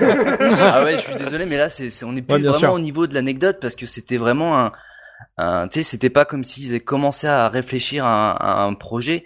C'était vraiment euh, un quelque chose de très avancé déjà et euh, et euh, enfin voilà, le personnage avait déjà en fait euh, pas de mâchoire, il avait déjà le foulard. Donc on retrouvait vraiment cette euh, cet Et il univers avait là déjà la, la capacité de, de naviguer entre deux entre dimensions. deux univers, ouais. Mm. Donc bah je suis désolé Punky en fait de- d'aborder ça des, direct Non, non, mais je trouve mais que c'est ai vraiment important. Parce que dans le dans le dans justement sur la question de l'univers pourquoi c'est si riche pourquoi c'est si travaillé c'est parce qu'à la base il y a un vrai travail d'écriture sur euh, donc ce ce, ce poème qui raconte une histoire de Dieu en fait qui serait euh, méchant et les euh, les humains qui lutteraient pour euh, se défaire de de, de ce Dieu euh, pour garder leur libre arbitre un peu ce qu'on retrouve ici en fait Raziel qui essaye de, de se venger de de son père donc de son dieu quelque part. Et, euh, et c'est pour ça que le, le, le jeu prend une autre dimension en fait. Et euh, donc à l'époque j'étais pas du tout au courant de, au courant de tout ça. Mais tu tu sens qu'il y a une vraie écriture qui a un vrai sens du triple A avec des choses bien construites des, il y a, il y a pas tant de d'ennemis ou de personnages que ça mais le moindre petit détail est travaillé voilà les créatures qui vont être sensibles à tel ou tel Mhm. euh, tel ou tel élément, les, le reste d'humains, pourquoi ils se comportent comme ça dans le jeu, euh, comment comment réagir avec eux. Enfin voilà, tout est tout est bien travaillé et il n'y a pas besoin de de de de- d'une tonne de texte ou d'une tonne de dialogue pour nous faire euh, comprendre les choses. En fait, tu les comprends. Enfin voilà. C'est euh, les développeurs nous prennent les joueurs pour euh, des personnes intelligentes et c'est euh, devient, rare à l'époque et c'est encore rare, Ouais, rare. euh, ça redevient de plus en plus rare en fait. Hein, où maintenant il faut Mm. tout expliquer parce que malheureusement, si jamais tu as laissé un tant soit peu de flou ou autre, c'est oh mon dieu, mais je suis incapable de réfléchir par moi-même. Il me fallait la solution. Bon, et alors, bah moi la question maintenant qui, me- qui me taraude, euh, tu fais partie des joueurs qui l'ont terminé ou pas le jeu? Alors moi j'ai été jusqu'au boss de fin, donc juste euh, au dernier affrontement contre contre Kane. J'ai jamais réussi à, à le finir. J'étais vraiment, enfin voilà, je je j'ai réessayé, réessayé, réessayé, Hmm. et en découvrant la vraie fin plus tard, je me dis bah peut-être que heureusement je l'ai pas réussi à le finir parce que je pense que j'aurais été très dégoûté justement que ça finisse euh, Ah par euh, ah bah la suite euh, bah quand on aura sorti Hmm. le 2 parce que là il faut qu'on finisse on nous a demandé de finir le jeu donc Au, au, au moins, tu t'étais imaginé ta propre fin. Euh, en gros, t'étais, t'avais, euh, t'étais à 99%. et voilà, t'as Oui. pas pu l'achever, c'est pas grave. Tu je m'attendais à une fin, une fin classique, voilà, qui, Ouais. qui finissait le jeu, surtout que bah euh, Blue Domain, tu le, tu l'oublies, donc tu restes sur cette histoire de, de Raziel. Donc du penser finir cette histoire de Raziel là. Et du coup, le, le 2, tu, tu l'as pratiqué après ou pas? Alors non, non, non, parce que alors Mm. pour mon cas en fait, euh, donc je l'ai fait sur PlayStation 1. Après, je suis passé sur GameCube et je jouais plus. Mm. Enfin voilà, la PS2, je l'ai eu beaucoup plus tard et euh, je jouais pas sur PC. Et, et je crois qu'il y a que Défiance qui est sorti sur. GameCube, il me semble. Et encore, c'est même pas sûr. Je suis même pas sûr qu'il y en ait un. Ouais, j'imagine le truc. euh, Bon alors, on sort que l'épisode Ah oui. final ou euh, machin. Enfin, tu sais, c'est- c'est Kingdom Hearts version. Euh, Ah, alors, La GameCube a vraiment pas de bol à ce niveau-là et sur beaucoup, beaucoup, beaucoup de licences. hein. Sauf Resident Evil. Elle les a Oui. tous. Bon. Après, euh, c'est comme ça. hein. Bon, bah, euh, en tout cas, on a dressé, euh, j'ai envie de dire, un- l'univers. En tout cas, c'est un univers bien riche euh, qui, qui donne vraiment envie. En- alors, Déjà qu'à l'époque, euh, moi, le jeu m'a hypé énormément. Là, vous me donnez encore plus envie de le faire et vous me faites encore plus des... Enfin, je suis encore plus dégoûté de pas l'avoir fait, euh, de l'avoir découvert à ce moment-là, parce que bon, euh, au niveau gameplay, hein, je pense qu'il y a quand même encore des choses qui piquent un peu maintenant aujourd'hui, mais c'est pas, euh, enfin, on va parler de tout et je vais me tourner vers toi, enfin. Mhm. Quelles ont été vraiment les spécificités du gameplay On a parlé un peu de, de Metroidvania en 3D, en gros. Euh, Décris-nous un peu bah, comment se joue euh, ce Soul River. Alors oui, alors on va avoir euh, pas mal de trucs à dire. Donc pour ceux qui ne connaissent absolument pas ce jeu, c'est un jeu d'aventure action en 3D à la troisième personne, donc euh, un peu comme Shadowman ou Tomb Raider, ce genre de, de trucs. Euh, Il y a des combats rapprochés, euh, donc euh, à l'arme blanche ou avec d'autres styles d'armes. À l'arme blanche, il, il a des armes. euh, tu peux tu peux choper des, des, des armes dans le décor, que ça soit des, des lances qui sont euh, accrochées dans les Ah. murs, euh, un pieu qui est euh, quelque part, une torche, etc. Tu peux te battre avec et euh, et te et te défendre avec les ennemis quand tu n'as pas encore la, la fameuse Soul River qui voilà qui donne son nom au jeu. Tu tu peux te battre avec à peu près tout, même des vases. Tu vois, tu peux choper un vase et les lancer sur les ennemis quand t'as pas envie de te battre à main nue. Euh, donc des combats qui sont à base d'esquive, euh, qui sont très Dark Soul en plus. Euh, vraiment, tu loques ton ennemi, tu tournes autour, tu évites parce que ce sont des, des ennemis qui font En fait, extrêmement c'était mal. vraiment la série des C'est le début des avant. euh, Mais c'est, mais c'est clairement Mais c'est un peu ça. Je, suis dégoûté que JP ça. soit pas là. Je suis dégoûté que JP soit pas là parce qu'il adorerait. Euh, dire euh, l'ambiance Lovecraftienne, le le, le gameplay euh, ouvert avec euh, des embranchements, etc. à la, à la Soul, ça plairait énormément à, à JP. Euh, Il y a des énigmes, comme euh, beaucoup de jeux de plateforme action de l'époque. Il y a des énigmes à base de de leviers à tirer, de caisses à pousser. Euh, Il y a beaucoup de caisses dans le jeu, ce qui peut être un peu le, le facteur relou au bout d'un moment quand t'es à une vingtaine d'heures. le, le facteur vois caisse, le- Le facteur caisse, t'en as marre de pousser des caisses, tu dis voilà, je vais, je vais jouer à Shenmue, il y aura plus de caisses. voilà, ce genre de Une sacrée animation quand tu pousses une caisse pour la première fois, là. Ah oui. Je- je- c'est- cette façon qu'il a, parce qu'en fait, Raziel a des, des griffes et pas vraiment des mains, et il y a un cling, cling, genre il plante les griffes dans les caisses et il les déplace après dans une animation qui est super fluide. Mm. Et en fait, tout est, euh, toutes les premières fois de, de Soul River sont super cool. La première fois que tu ramasses une lance, bon déjà elles sont, bon elles sont pas forcément très classe à- au standard actuel, mais elles, elles rentrent bien dans l'univers du jeu. Quand tu te bats, mais mon dieu, que c'est beau Mm. quand tu finis un quand tu finis un adversaire et que tu l'empales et qu'il s'en- il plante, il descend lentement dans la lance avant de disparaître quand Mm. t'absorbes sa son. Son âme. C'est- Ce, ce, ce- ce jeu est d'une Là, tu me vends moi du rêve ouais. J'adorais ce truc. Moi, j'étais en pleine époque Buffy contre les vampires. Mais le, c'est ça, le délire de- tellement ça, C'est, c'est exactement le même feeling que dans un épisode de Buffy quand elle trucide le vampire à la fin. Tu tu vois le vampire qui s'éclate et tout. euh, tu tu enfin même le move final quand il embroche les les les les, les monstres en fait c'est vraiment trop classe quoi. Enfin toutes les animations sont très cool dans le jeu. Et un petit truc aussi par rapport aux caisses, c'est un des premiers jeux auxquels j'ai joué dans lequel quand tu prenais une caisse tu pouvais bouger la caisse dans tous les sens. T'étais pas obligé de tourner autour de la caisse pour choisir le sens dans lequel tu vas la bouger, la pousser, tu vois. Mm. Et ça, ça m'avait beaucoup marqué à l'époque. J'étais, du coup, moi, les caisses, je les ai pas trouvées chiantes parce que je trouvais que c'était moins chiant que dans la plupart de tous les jeux de l'époque. Oui, c'est mieux quoi. fait que dans d'autres jeux parce qu'en plus, non seulement tu peux, euh, genre, s'il y a deux deux grosses caisses euh, dans, dans le dans la zone, tu peux soulever la caisse pour lui faire franchir une marche entre guillemets et la mettre sur une deuxième caisse pour faire un double saut parce que tu peux faire des doubles sauts dès le début. Mm. Euh, a le, le tuto, le, juste après le l'intro, t'as un, un, tu- un petit niveau tuto qui qui fonctionne vachement bien, qui te permet de de- d'apprendre la caméra, les les doubles sauts, le, le le fait de planer parce que vu que l'histoire tu te fais arracher tes ailes par Kane et qui te balance dans le vortex euh, bah en fait il te reste encore un bout d'aile mais euh, du coup tu peux pas vraiment voler mais tu planes. Tu peux te les utiliser pour planer. Donc euh, Hein. pour euh, passer des précipices euh, voilà t'es obligé de planer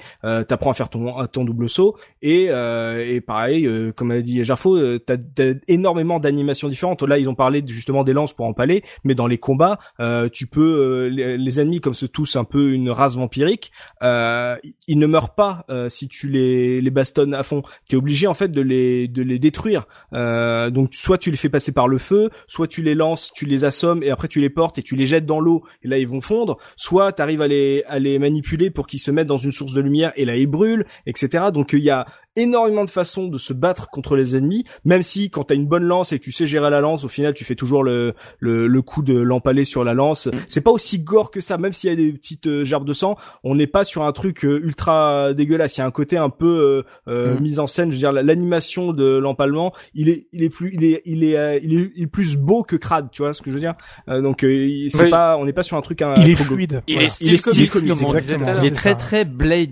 oui un peu comme ça Euh, du coup euh, t'as les combats il y a de l'exploration que un des trucs euh, ça c'est plus la partie euh, technique mais un des trucs les plus importants c'est qu'il n'y a pas de temps de chargement dans le jeu Ah, Euh, c'est que tout est fluide, que ce soit tous les, ou- les ouvertures de portes, euh, le passage d'un secteur à un autre. Il y a jamais de temps de chargement sur une PlayStation. Waouh, c'est un truc de ouais, ouf. parce que euh, les l'ère Ah bah oui. PlayStation au niveau loading, euh, on- Exactement. on a encore des sueurs froides. Hein. C'est ça. Quand quand t'as vu ce que pouvait faire Soul River, tout le monde s'est dit mais pourquoi personne ne l'a fait avant? C'est-à-dire c'est quel gain de temps, tu vois? Donc euh, t'as des niveaux labyrinthiques avec des passages qui vont être bloqués parce que t'as pas l'habilité qu'il te faut euh, actuellement pour euh, progresser dans le niveau, donc un truc à la, à la Metroidvania. Donc pour euh, avoir de nouvelles habilités, tu vas devoir euh, suivre le scénario, atteindre un boss qui est dans un donjon. Le boss, tu vas le buter, il va te filer euh, son habilité. Donc c'est des trucs euh, assez variés. Il y a des trucs des trucs très très chouettes qui qui vont qui vont vraiment être, on va dire, des énigmes dans les énigmes en fait. C'est que dire que comme on l'a dit, il y avait il y a deux plans, on va dire, de réalité. Il y a deux dimensions. Euh, comme t'es mort, tu as le truc de base, c'est que tu es dans le plan euh, spectral où tu ne peux pas interagir avec les objets, tu peux pas ouvrir les portes, tu peux pas prendre les armes, etc. Les ennemis physiques, les soldats et trucs comme ça ne sont pas dans ce plan. T'as des, des petits monstres euh, à, à valeur d'âme, des dévoreurs d'âme qui traînent, euh, ils se défoncent en, en deux trois en deux trois coups, c'est assez facile. Et tu peux aller dans l'eau aussi. Et tu peux aller dans l'eau. L'eau n'a pas de matière dans le plan spectral, donc tu peux, euh, si tu es devant une rivière et que tu ne peux pas passer, tu vois que tu ne peux pas passer, tu passes quand tu veux en plan spectral, et, du coup tu peux descendre dans la rivière et essayer de trouver un autre passage. tu ça- vois. euh, alors là, on va revenir vraiment sur le ce que vous décrivez justement le, le passage entre deux univers, le spectral et le, euh, le normal. Enfin, je sais, je sais pas comment ça Matériel. s'appelle. Matériel. Euh, ça, ça se symbolise comment vraiment euh, dans le jeu? C'est en gros, c'est c'est un truc à la à la Zelda 3. C'est enfin, c'est vraiment deux univers complètement différents ou c'est juste le Mm. temps de d'une features. euh, Non, non, c'est en temps réel. C'est tu tu es euh, tu te tu es dans le plan matériel, donc on va dire dans dans le monde des vivants. Tu euh, par exemple, tu vois que tu ne peux pas passer et tu te demandes si si je passe dans le plan spectral, est-ce qu'il n'y a pas genre un pilier qui sera tombé et qui va me permettre de passer? Donc tu mets l'option euh, qui te permet de switcher dans le plan euh, spectral. Donc tu vois Raziel en temps réel qui fait un mouvement de la main et le décor qui morphe en direct D'accord. devant toi, tu peux toujours bouger la caméra. C'est pas une euh, cinématique ou une cutscene. Ouais. Tu peux toujours bouger la caméra à ce moment-là. Donc là, ça, le, le décor change. L'univers euh, va changer. Genre les murs vont être un peu plus biscornus. Peut-être que ça va libérer euh, un escalier qui n'existe pas dans le plan matériel. Ça te permet de traverser une rivière euh, alors que tu ne peux pas au début aller dans l'eau. Mmh. Donc ça te permet de d'essayer de comprendre comment le niveau est, est fait pour pouvoir progresser. Mais pour revenir dans le plan matériel, il faut que tu aies euh, ta vie au max Mm. et que tu trouves une sorte de de portail, un halo Ah, tu lumineux, peux euh, passer quand tu veux du côté spectral, mais voilà. le retour, par contre, c'est voilà, à- à pour revenir dans le contrainte. plan matériel, c'est il y a une petite contrainte, faut que tu trouves le il y en a pas mal hein, dans les niveaux, mais euh, voilà, il y a un petit portail lumineux bleu qui apparaît où là tu peux réenclencher euh, ton pouvoir de de morph et là tu as Raziel qui refait son geste et tu repasses dans le plan matériel. Et des fois, il y a des énigmes qui ne marchent que avec ça donc euh, euh, c'est très déjà c'est une claque graphique. C'est techniquement c'est très impressionnant euh, à découvrir. Euh, c'est aussi très bien amené dans les énigmes parce que ça arrive petit à petit. Au début t'en as pas trop besoin. Puis après tu tu vois euh, par exemple une- grotte sous la rivière. Tu dis ah mais attends là je peux passer donc tu passes dans le plan euh, spectral. Tu descends là du coup tu peux descendre euh, euh, sereinement. Tu traverses tout un couloir. Tu dis oh là là mais qu'est-ce que je vais trouver au fond? Et là au bout de, au fond tu vois une un- une texture dans le mur qui te dit ah là il faut que tu le pouvoir euh, des griffes pour pouvoir escalader la, paroi. Et tu dis ah je suis venu ici pour rien. Mais je sais que la prochaine fois quand j'aurai ce pouvoir je reviendrai là et j'aurai accès à une autre zone. Parce que il y a j'ai vu dans les tests il, il parle d'un quart de contenu du jeu qui est juste euh, pour euh, des bonus supplémentaires qui n'ont aucun intérêt euh, pour l'aventure principale. Donc euh, du coup il y a beaucoup de, de, de niveaux cachés, tu vois, des, des, des passages secrets qui t'amènent à, à des collectibles qui te augmentent la, la vie Et- ou la, la puissance de, de, de ta Soul River. Donc il y a vraiment énormément de richesse là-dedans en termes juste avec ce, cette idée géniale de switcher de- d'univers, de dimension. Et il y a un truc, il y a un truc qui est super bien fait, euh, c'est que tu sais tout le temps dans quel monde test et dans le spectral ou matériel. Parce que alors déjà visuellement, bah les deux niveau couleur et tout, il y a quand même un changement. Le monde matériel va être très gris. euh, très euh, très euh, réaliste au final alors que le monde spectral va avoir une espèce de filtre bleuté vert euh, euh, très euh, mystique au final et, euh, et et surtout en fait t'as t'as ton HUD qui change t'as ta barre de vie qui change de forme et tout euh, Ouais. Ah, euh, en matériel bah c'est la spirale de la Dreamcast mais à l'envers C'est tellement et en Ah, non, bah là.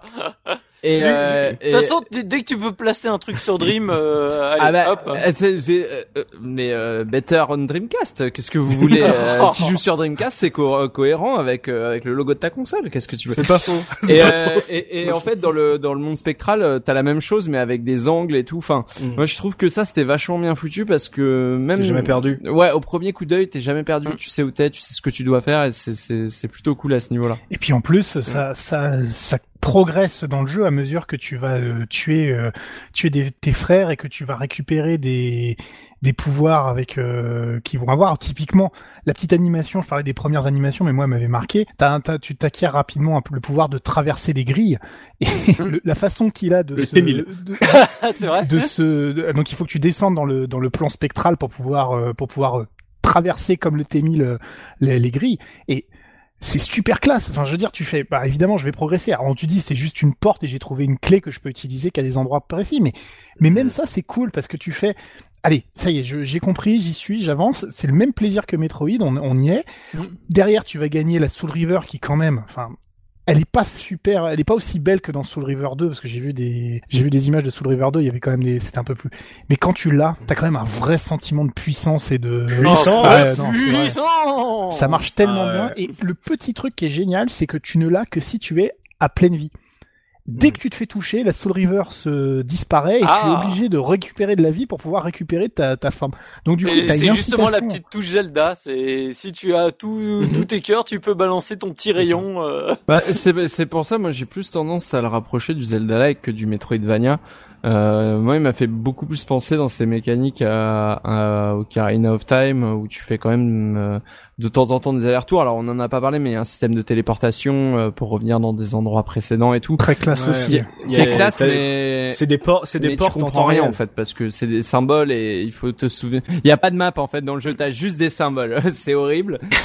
c'est le c'est le problème. ouais. C'est ça, exactement. Alors il te faut le calepin et. Euh... Ouais, non, il a, il a, il a raison. C'est un, c'est un point que j'allais revenir un peu plus tard, c'est que en, en termes d'infos, c'est pour ça que je dis que ça fait partie des jeux qu'il faut, faut pas trop lâcher. C'est que euh, il y a des portails justement, comme le le- l'environnement est, est assez vaste et que quand tu relances le jeu, même si tu peux sauvegarder n'importe quand, quand tu relances le jeu, t'apparais, on va dire, dans la, la crypte du début, dans au fond du vortex. Tu C'était un reviens univers, toujours voilà. au tout début du jeu, quoi. Voilà, tu reviens au début du jeu et du coup très rapidement tu as des portes qui euh, que tu dois débloquer pour pouvoir euh, euh, ouvrir on va dire le portail n'importe où. Et euh, c'est des trucs qui fonctionnent avec des, des symboles en fait. C'est les l'écusson des familles et trucs comme ça. Et du coup euh, il faut retenir les écussons pour savoir c'est lesquels où est-ce que tu dois aller. T'as pas de carte comme il a dit Punky. Donc des fois c'est assez déstabilisant quand tu sais plus où aller. Parce que c'est marrant au début enfin très rapidement quand tu découvres la Soul River il y a un personnage qui est dans le 1 qui est Ariel qui te dit maintenant il faut que tu ailles à l'est t'es mignonne mais j'ai pas de boussole qu'est-ce que j'en sais où c'est l'est tu vois Ah, c'est- Euh, du coup, tu essaies d'aller à l'est, mais moi, ça, moi, c'est m'arrivé en faisant mes révisions. C'est, j'ai, en plus, comme ils sont un peu lyriques dans leur dialogue, j'ai je dis ok, bah je vais passer par là et je progresse, je progresse, j'avance, je trouve des ennemis, je les défonce. Et au bout d'un moment, j'arrive, je bute je- sur la fin de- d'un secteur et je me dis mais je comprends pas où aller et j'ai- j'étais bloqué. Je me dis mais il y a un truc que j'ai pas compris. Je regarde, je, re- je retourne sur la Solus, mais en fait j'avais pris un mauvais chemin. La, la meuf elle m'a dit faut aller à la cathédrale. Moi j'étais dans le la cité des hommes et j'étais parce que j'avais j'avais pas j'avais pas fait le capter euh, mal, mes mes souvenirs étaient étaient flous là-dessus et du coup j'étais dans un endroit du jeu où j'avais j'avais rien à foutre à ce moment-là Ouais. parce que la meuf elle m'a dit va à l'est mais ouais t'es mignonne et du coup il y a il y a un vrai problème de il peut y avoir un vrai problème de lisibilité tu peux te retrouver perdu parce que justement euh, euh, c'est un peu flou C'est un jeu où tu te perds beaucoup, ouais. Et où tu restes beaucoup bloqué sur des trucs à la con. Moi, je sais que c'est aussi pour ça que je l'ai jamais fini. C'est que je suis, je suis resté sur une bloqué sur une énigme sans doute à base de caisses encore. Ouais. Et, euh, et je suis resté bloqué là-dessus et j'ai lâché l'affaire, quoi. Parce que au bout d'un moment, si tu trouves pas, si t'as- à l'époque, bon, il n'y avait pas internet, mais, euh, moi, je me souviens que, bah, la Solus dans le Dreamcast Magazine officiel, bah, pile ce numéro-là, évidemment, je l'ai manqué. Donc, forcément, bah, c'est raté, hein. Ton jeu, tu le finiras jamais. Tant pis pour toi, hein. Fallait y penser. Et euh, mais euh, du coup voilà, c'est moi c'est un, un des trucs que je lui reproche, c'est que certes il y a l'aspect Zelda-like Metroidvania, mais euh, il y a des moments où t'as où vraiment tu te perds, où vraiment c'est juste des moments de, frustra- euh, de frustration, quoi. T'a- T'arrives. euh, Ouais, mais tu sais un peu euh, un peu comme dans un point and click, tu sais où t'es là où tu dis mais euh, je suis con ou c'est moi qui vois pas le pixel euh, où faut allumer le ou, ou l'interrupteur qui fait deux pixels de sur deux euh, etc que Mm. Enfin, et surtout qu'il y a un autre truc aussi, c'est que parfois, euh, que ce soit les portes, les mécanismes, les trucs, si t'es pas pile au bon endroit pour l'activer, euh, il se peut que ça s'active pas et que juste tu tapes dans le vide. Et il suffit que tu fasses ça sur un truc qui s'active vraiment et que tu dises bah non, là il y a rien en fait euh, au Mm. final, et qu'au final t'étais pas sur le bon endroit pile pour activer le truc et en fait euh, bah t'es bloqué à vie quoi parce que tu comprends pas ce que Bah, tu dois bah, faire. non parce que je pense que le plus gros défaut du jeu c'est que tu ne meurs jamais Oui. c'est que tu es Oui. tu, tu es plus souvent perdu que euh, t'as pas de game over parce qu'en fait quand quand t'es dans le plan matériel que en tu fait, te bats finalement, le, le non game over existe depuis euh, beaucoup plus longtemps qu'on pourrait le croire. oui, et, et finalement, euh, on voit que quand on, enfin que ça peut ça peut causer un problème parce que euh, tu te bats euh, donc euh, les combats sont sont, Mais je, sont crois- je croyais que tout à l'heure on avait dit qu'il y avait une barre de vie. Oui, t'as une barre de Euh, vie, mais quand t'es dans le plan matériel et que un ennemi te défonce, parce que ça peut arriver euh, si tu sais pas gérer les esquives, ta barre de vie elle descend très vite. S'il te tue, tu passes dans le plan euh, spectral Ah. et, et du coup, tu dois regagner ta vie pour revenir euh, au max, pour revenir sur le plan matériel. Mais du coup, tu, tu n'es pas de game over parce que si tu meurs dans le plan spectral, ce qu'il faut, il faut quand même le faire, mais euh, tu peux quand même avoir ta barre de vie de plan spectral qui qui va à, à zéro. Tu reviens au tout début du jeu, là, euh, dans le, on va dire le pseudo hub euh, Mm. le- d'intro. Donc du coup, tu ne meurs vraiment jamais en fait. Mm. Et, et, Ah, ce et qui, tu peux être ce plus qui- perdu ce qui est logique avec ton personnage au final. Oui, voilà. Ah oui, dans le scénario, c'est logique, mais en termes de gameplay, euh, tu peux te retrouver perdu et te dire, bah ouais, je suis mort, mais bon, euh, je vais tenter les trucs parce que de toute façon, voilà, je vais, je vais tenter ce saut euh, qui sera impossible à faire, mais je vais le tenter parce que bah, si je vais tomber dans la flotte, bah je vais me, je vais me changer en- dans le plan spectral, je vais revenir euh, 10 mètres en arrière, je vais revenir dans le plan matériel, je vais retenter. Donc il y a, il- ça c'est le truc qui peut vraiment, quand t'as vraiment pas la solution, que tu sais pas où tu Mm. dois aller, qui peut te perdre là-dessus. Ça Oui. c'est un défaut. ouais. Mais mais en fait en fait ça revient à la comparaison avec Dark Souls et, et là en fait tu ne fais que perdre du temps quand tu meurs. Oui. C'est tout. C'est mais ce qui est frustrant c'est que tu peux perdre beaucoup plus bêtement euh, pour des raisons de de petits défauts euh, qui, qui vont vite revenir ou simplement de lassitude et on, on revient toujours au même problème en fait, c'est que tout le prémisse du jeu est vraiment vraiment excellent, mais c'est dans les détails et la longueur que, que tout se perd quoi. On, on fait tout le temps la même chose, ça c'est encore plus ajouté quand on meurt régulièrement parce que on fait que passer et repasser par des endroits, rebattre les mêmes monstres et se faire tuer parce que la caméra se met à pas exactement au bon endroit, les contrôles répondent pas exactement comme on le voudrait. Et moi, c'est là où ce jeu, il me perd complètement parce que les monstres repopent quand tu sors et rentrent dans une pièce. Ça, c'est chiant, ça. Voilà. Et Ah. tu, Ah, ça dépend des, des zones. hein. Ça, dépend des zones, mais souvent ils repopent et t'as les trois mêmes monstres qui repopent à chaque fois, quoi. Oui, mais comme t'es, comme t'as besoin de, tu sais, d'aspirer leurs âmes pour prendre de la vie, des fois t'es bien content de les Oui, avoir, mais le problème Oui. en fait, c'est que tu vas avoir, tu vas avoir ce, C'est ce, vrai. ce, ce- ce schéma un peu frustrant où par exemple tu vas prendre un portail. Dès que tu sors du portail, pour éviter que de te faire bombarder tout de suite, en fait, tu vas avoir systématiquement une espèce de couloir en U ou en, en serpentin qui va amener à une porte. La porte, tu vas avoir l'animation à la Zelda qui est très rapide. Donc c'est vrai qu'on a dit qu'il n'y a pas de temps de chargement. Par contre, tu as des petits obstacles comme ça qui délimitent les zones. Mhm. Tu rentres dans la nouvelle pièce, donc du coup, tu as une nouvelle pièce, donc ça veut dire nouveau monstre, il faut les repasser. Donc t'apprends vite à les esquiver, mais Oui. parfois tu te retrouves dans un couloir, t'as pas la place, tu vas te faire toucher une fois, deux fois. Bon bah il faut quand même les battre. Tu vas mourir et alors là euh, tu peux tu peux te, te taper la tête contre les murs sur certains moments simplement parce que tu es en train de refaire 18 fois les mêmes les mêmes lieux en te disant ah mince j'avais pas vu que je pouvais faire un double saut mais il fallait que je pointe ma caméra exactement dans le bon sens Euh, pour voir qu'il y avait un Alors, espace tout en haut. je- quoi. j'en profite qu'on est passé du plan plaisir au plan spectral euh, moins plaisir du jeu là. Euh, la caméra, elle se gère comment? Euh, C'était DualShock euh, sur PS1 ou pas? Mm, Alors sur PS1, c'est pareil sur la sur la Dreamcast, c'est euh, tu l'as t'as le la flèche de droite qui te met directement le quand tu appuies une fois, ça te remet derrière ton personnage. Euh, Quand tu restes appuyé droite ou gauche, la caméra tourne autour de toi. Et euh, quand tu appuies sur les deux gâchettes en même temps, là tu peux, euh, tu passes en observation à la chaîne Mou euh, ou à la à la Tomb Raider, où la caméra se met vraiment derrière le cou de Raziel et tu peux observer euh, ton environnement en tournant la tête, etc. Donc euh, il y a, moi je trouve, et en refaisant mes, Mais attends, j'ai j'ai- j'ai pas, j'ai compris. Donc euh, du coup, t'as, c'est c'est à la gâchette que tu contrôles la caméra ou c'est avec un stick, euh, le deuxième stick analogique? Non, avec la croix directionnelle. Ah, avec la croix directionnelle. Oui. Le gauche et droite. Ouais, Euh, en, fa- en fait, tu l'as, tu, tu l'as, con- on va dire que tu l'as, tu l'as, c'est pas que tu la contrôles, c'est que tu la remets à sa place, Oui. euh, parce que il y a quand même pas mal de- d'endroits, euh, on n'est pas sur défiance, mais il y a quand même pas mal d'endroits en fait où il, la caméra s'oriente pour pas te perdre, genre dans les les couloirs, dans les escaliers en colimaçon, ça, ça fait une impression très bizarre d'ailleurs la première fois que tu que tu prends un escalier, c'est que la caméra, elle reste pas forcément euh, derrière Raziel, elle sait que le couloir va tourner à droite, donc elle se tourne un peu, elle s'oriente Mm. euh, d'elle-même et, et du coup c'est vraiment quand t'es dans une grande zone où tu fais un truc à la Resident Evil c'est que tu t'écartes de tes ennemis tu te retournes vers eux hop t'appuies sur euh, tu recales la caméra derrière toi et, et Mm. là tu peux jouer et ce qui est bien dans les combats, c'est que t'as un bouton, euh, c'est la gâchette de droite, je crois. C'est t'appuies sur la gâchette de droite et là ça lock l'ennemi qui est devant toi et la caméra se recule euh, pour avoir une vision assez nette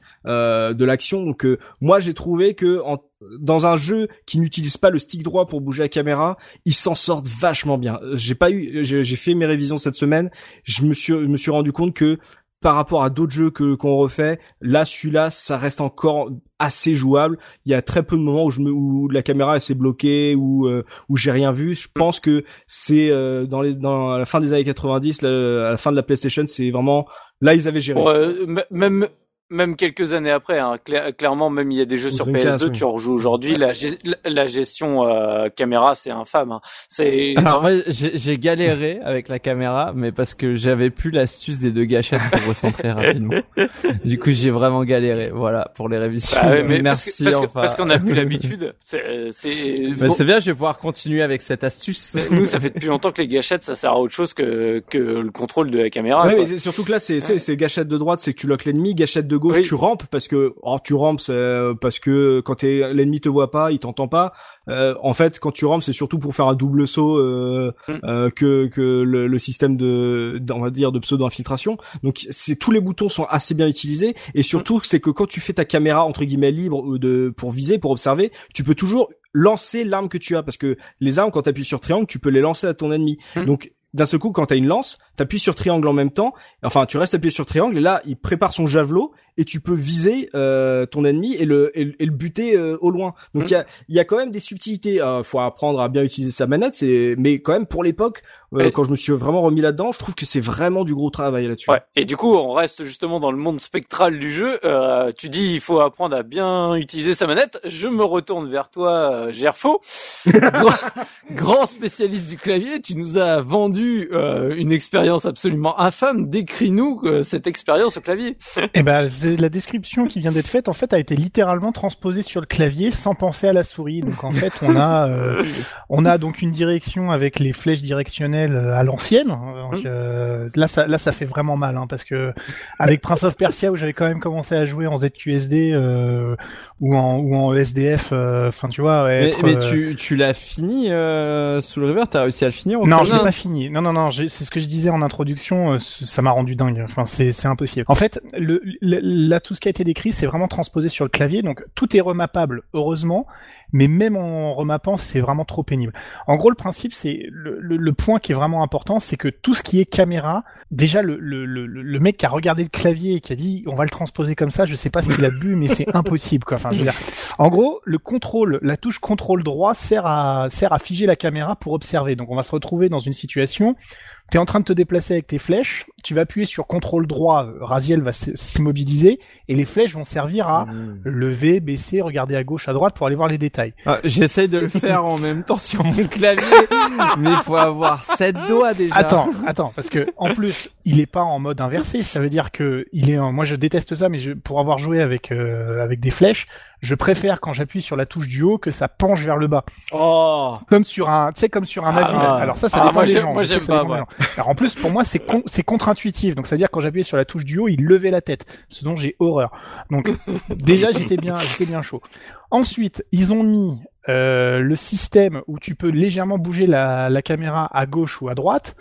Ils ont utilisé le contrôle droit pour pousser la caméra à gauche et la touche O pour pour- la, la lettre O pour pousser la caméra Oh là droite. avoir fait, Sachant que faut avoir fait 10 ans de piano pour jouer à Soul Non, River. en fait, quand- Désolé. mais j'ai compris. Quand tu joues, en fait, il faut jouer avec le clavier à la verticale et tu le prends dans tes deux mains comme une Game Boy, tu vois.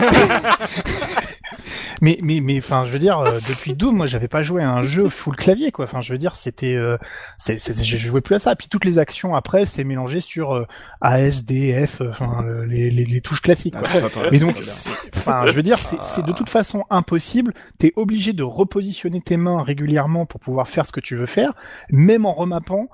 Euh, j'ai j'ai fait Prince of Persia au clavier, j'ai réussi à m'en sortir. Mais pourquoi je réussissais à m'en sortir? Parce que j'avais six touches qui étaient accessibles autour de, de trois ou quatre doigts. Là, c'est impossible, quoi. Enfin, T'as t'as fait combien d'heures dessus? j'ai fait deux boss. Enfin, j'ai eu la Soul River. euh, j'ai. C'est. Gerfo est un dieu, une légende. Rares sont ceux qui connaissent la vérité. c'est- vrai en Non, mais hein, voilà, parce que enfin. aller euh, avancer aussi loin comme ça, euh, battre le même, le, ne serait-ce que le premier boss avec euh, ce, ce mapping là. Mais rien qu'à la manette, j'ai galéré parce que bah le gameplay, faut dire ce qu'il y a, il a vieilli quand même. Hein. euh. Oh. Les ah, les sauts, euh, c'est très Rayman 2 hein, des fois. Hein. T'es là, tu fais normalement ça passe. Mais Rayman 2, je l'ai fait au clavier, donc euh, t'inquiète, on en parlera un jour. C'est Mais c'est- euh, le son à la Tomb Raider, c'est mais non, j'avais sauté Alors là c'est un peu mieux que Tomb Raider, honnêtement. Parce que tu peux planer, donc tu peux, tu peux te rattraper. Voilà, mais euh, et puis même euh, quand il s'agrippe au bord et tout, c'est quand même Ah, beaucoup mieux foutu. Ouais. Ouais, ouais, c'est quand même beaucoup mieux. Mais quand même, ça a vieilli. Il y a des phases, c'est un peu poil de cul et euh, et même à la manette, surtout, euh, t'as- j'ai galéré moi. T'as t'as trop de t'as trop de moments où en gros ça se joue où tu- voudrais de la précision et t'en as pas enfin je veux dire le simple fait de jouer pour moi avec des croix plutôt qu'avec un stick c'est là où ça ça te fait tu, tu sens pas les diagonales et donc du coup tous les tous les Ah oui. les sauts qui sont un peu parce que avec les, les restes d'ailes que tu as, tu peux planer un peu parfois. Mais quand tu veux planer, tu sais, tu c'est encore dans ces jeux où tu vas planer gauche droite gauche droite gauche droite au lieu de faire une belle trajectoire droite. Oh. Et du coup, ça va, ça va jouer des fois sur le bord, le bord du, du truc. Tu fais bah ok, je l'ai, puis en fait tu l'as pas et tu tombes. Et euh, Ah, c'est une vraiment pénible, et là, alors en plus, quand tu sais que donc euh, donc t'as le système de combat où effectivement ce que disait Enfa, tu peux cibler un cibler un ennemi. Donc t'appuies sur un bouton, un peu comme sur le bouton Z euh, sur une Nintendo 64 pour euh, Zelda. Sauf que là, le, système, c'est si, en fait en plein combat, tu peux avoir besoin de, de switcher rapidement pour euh, pour pouvoir gérer l'autre monstre qui est juste à côté et que tu et quand tu fais ça, en fait, il faut que tu appuies sur un autre, t'appuies sur le bouton et il faut que tu appuies sur une flèche dans une direction pour changer la direction de la cible. T'affrontes rarement plus de deux ou trois ennemis, mais du coup, tu commences à appuyer, tu dis allez, je suis en train de me positionner, tu maintiens une touche, t'appuies sur une autre pour essayer de changer ta cible. Mais bah, quelle euh, au lieu de tourner, euh, t'as t'as changé la cible, ou à l'inverse, euh, t'as bougé alors que tu. Enfin, ça devient. un- c'est- horrible, c'est juste horrible. Tu tu fais pas du tout ce que tu veux, et je ne parle même pas parce que je, je ne l'ai pas fait, mais j'imagine que ça doit être absolument euh, dégueulasse. J'ai vu des, des vidéos de gameplay où a priori, si au début l'eau te touche, à la fin tu as tu finis par apprendre à nager. Oui. Et il y a une combinaison qui te permet de faire un, un boost sous l'eau. C'est décrit dans le manuel. Ils te disent appuyer sur les boutons de la manette. Mais genre euh, bouton 5 plus bouton 2. C'est-à-dire tu sais même pas à quoi correspond le bouton 5 et le bouton 2. Enfin, tu vois, je- Mais c'est- c'est enfin, c'est- c'est c'est impossible quoi. Enfin, je veux dire, tu, tu, tu ne peux pas tu ne peux pas y arriver quoi. Enfin, c'est C'est-à-dire même le manuel se fout de ta gueule, quoi. mais c'est ça. Enfin, je, veux dire, euh, je, je vous le mettrai si vous voulez, mais Mais même même à la manette, il y a des il y a des combinaisons qui sont un peu euh, diff- euh, compliquées. Genre, tu sais, il y a il y a l'esquive. Euh, donc du coup, euh, t'esquives ton dans- pendant un combat. ça, je savais même tu- pas qu'il y en avait une, tu vois. Ah bah, bah, attends, bah oui. bah, Tu, si, tu n'as pas appuyé sur le bouton esquive. Ah oui. Tu, tu, tu vois, tu, tu esquives genre gauche droite et tout, tu tournes autour de, de ton ennemi et quand tu vas en arrière, du coup, tu, tu recules, mais du coup, tu peux faire esquive vers l'avant et attaque pour faire une attaque euh, plongée, tu vois. Et ça, euh, c'est parce que en fait, il faut quand même apprendre à gérer son allonge, parce que des fois, en fait, tu fais une bonne esquive, t'essayes de taper, ça tape dans le vent, donc du coup, euh, lui, remet une- ton, ton ennemi t'en remet une tartine et, et du coup, euh, tu prends cher. Donc, il faut apprendre des fois à gérer des petites combinaisons comme ça qui sont loin d'être euh, faciles. Donc, heureusement, comme dit Gerfo, qu'il a pas des hordes d'ennemis qui te tombent dessus parce que euh, bah euh, c'est assez ouais c'est assez Dark Souls euh, les combats c'est c'est assez euh, précis hein. On n'a pas beaucoup parlé des armes. Parce que comme t'as dit, on peut trouver un peu euh, tout et n'importe quoi et taper avec. Et au bout d'un moment, tu comprends qu'il y a des armes qui ont plus de résistance que d'autres. Il y a des armes que tu peux utiliser plusieurs fois et tout. Et, euh, et justement, ces petites combinaisons là pendant les combats dont t'as parlé, euh, notamment euh, l'attaque de front, là, euh, l'esquive plus attaque, quand tu le fais avec une arme, elle fait très très mal. Et en fait, tu te rends compte que euh, le jeu, il a une certaine richesse.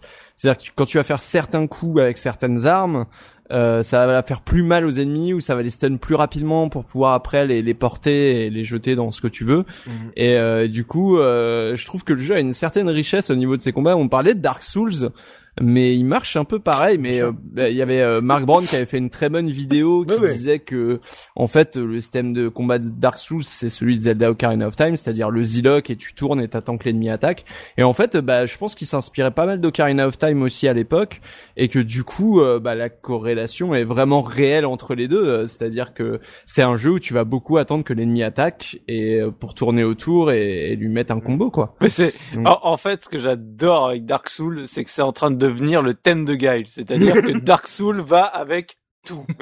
Ouais, pour pour le coup, je suis pas je, je suis pas pour qu'on le compare à tout, mais euh, euh, alors il y a un autre jeu euh, que Soul River préfigure en termes de gameplay, je trouve, c'est justement les Sables du Temps dont on a parlé. Tout à fait. Je trouve que en termes de de level design, c'est-à-dire bah t'as une salle, euh, t'as tant de trucs de plateforme et tant de trucs d'énigmes à faire qui vont débloquer des trucs de plateforme et tu vas pouvoir sortir de la salle et passer à la suivante. Et c'est un peu ça. C'est il y a beaucoup de il y a beaucoup de ça dans la plateforme, c'est-à-dire où est-ce que tu dois aller, où tu dois mettre la caisse, quel mécanisme tu dois activer en premier, pour quelle plateforme, etc., etc. Et dans quel plan euh, tu dois te trouver euh, pour euh, pour avancer quoi. Donc euh, Ouais, les, les sables du temps, c'est ce qu'aurait dû être les, les suites de, de Soul River sur PS2. Je suis totalement totalement, d'accord. Ouais, c'est exactement ça. Bah, c'est pas ce qu'on a eu malheureusement. Il semblerait. Alors, en tout cas, moi je peux pas dire parce que j'ai j'ai j'ai fait euh, aucun épisode, mais en tout cas euh, voilà. Euh, Est-ce que vous avez envie de rajouter autre chose au niveau du gameplay ou on passe à la suite? Euh, pour à part que les, les boss sont des énigmes euh, plus que des gros combats, c'est ça peut être Ah. intéressant. Il y a vraiment des des trucs qui sont euh,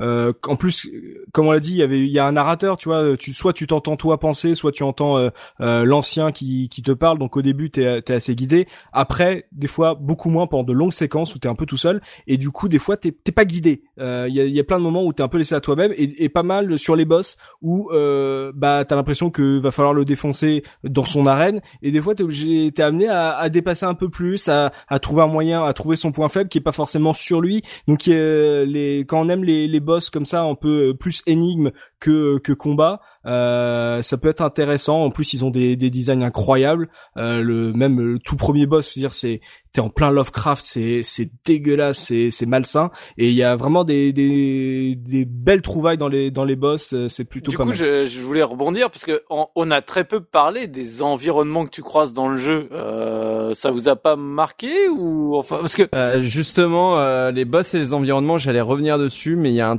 un côté euh, Fumeto Ueda en fait. C'est-à-dire que t'es dans des, des environnements qui sont vides, euh, très peu peuplés, ou alors par des ennemis. Tu croises quelques humains, mais pas énormément. Ouais. Euh, c'est très désertique, c'est très, euh, c'est beaucoup de ruines, euh, etc.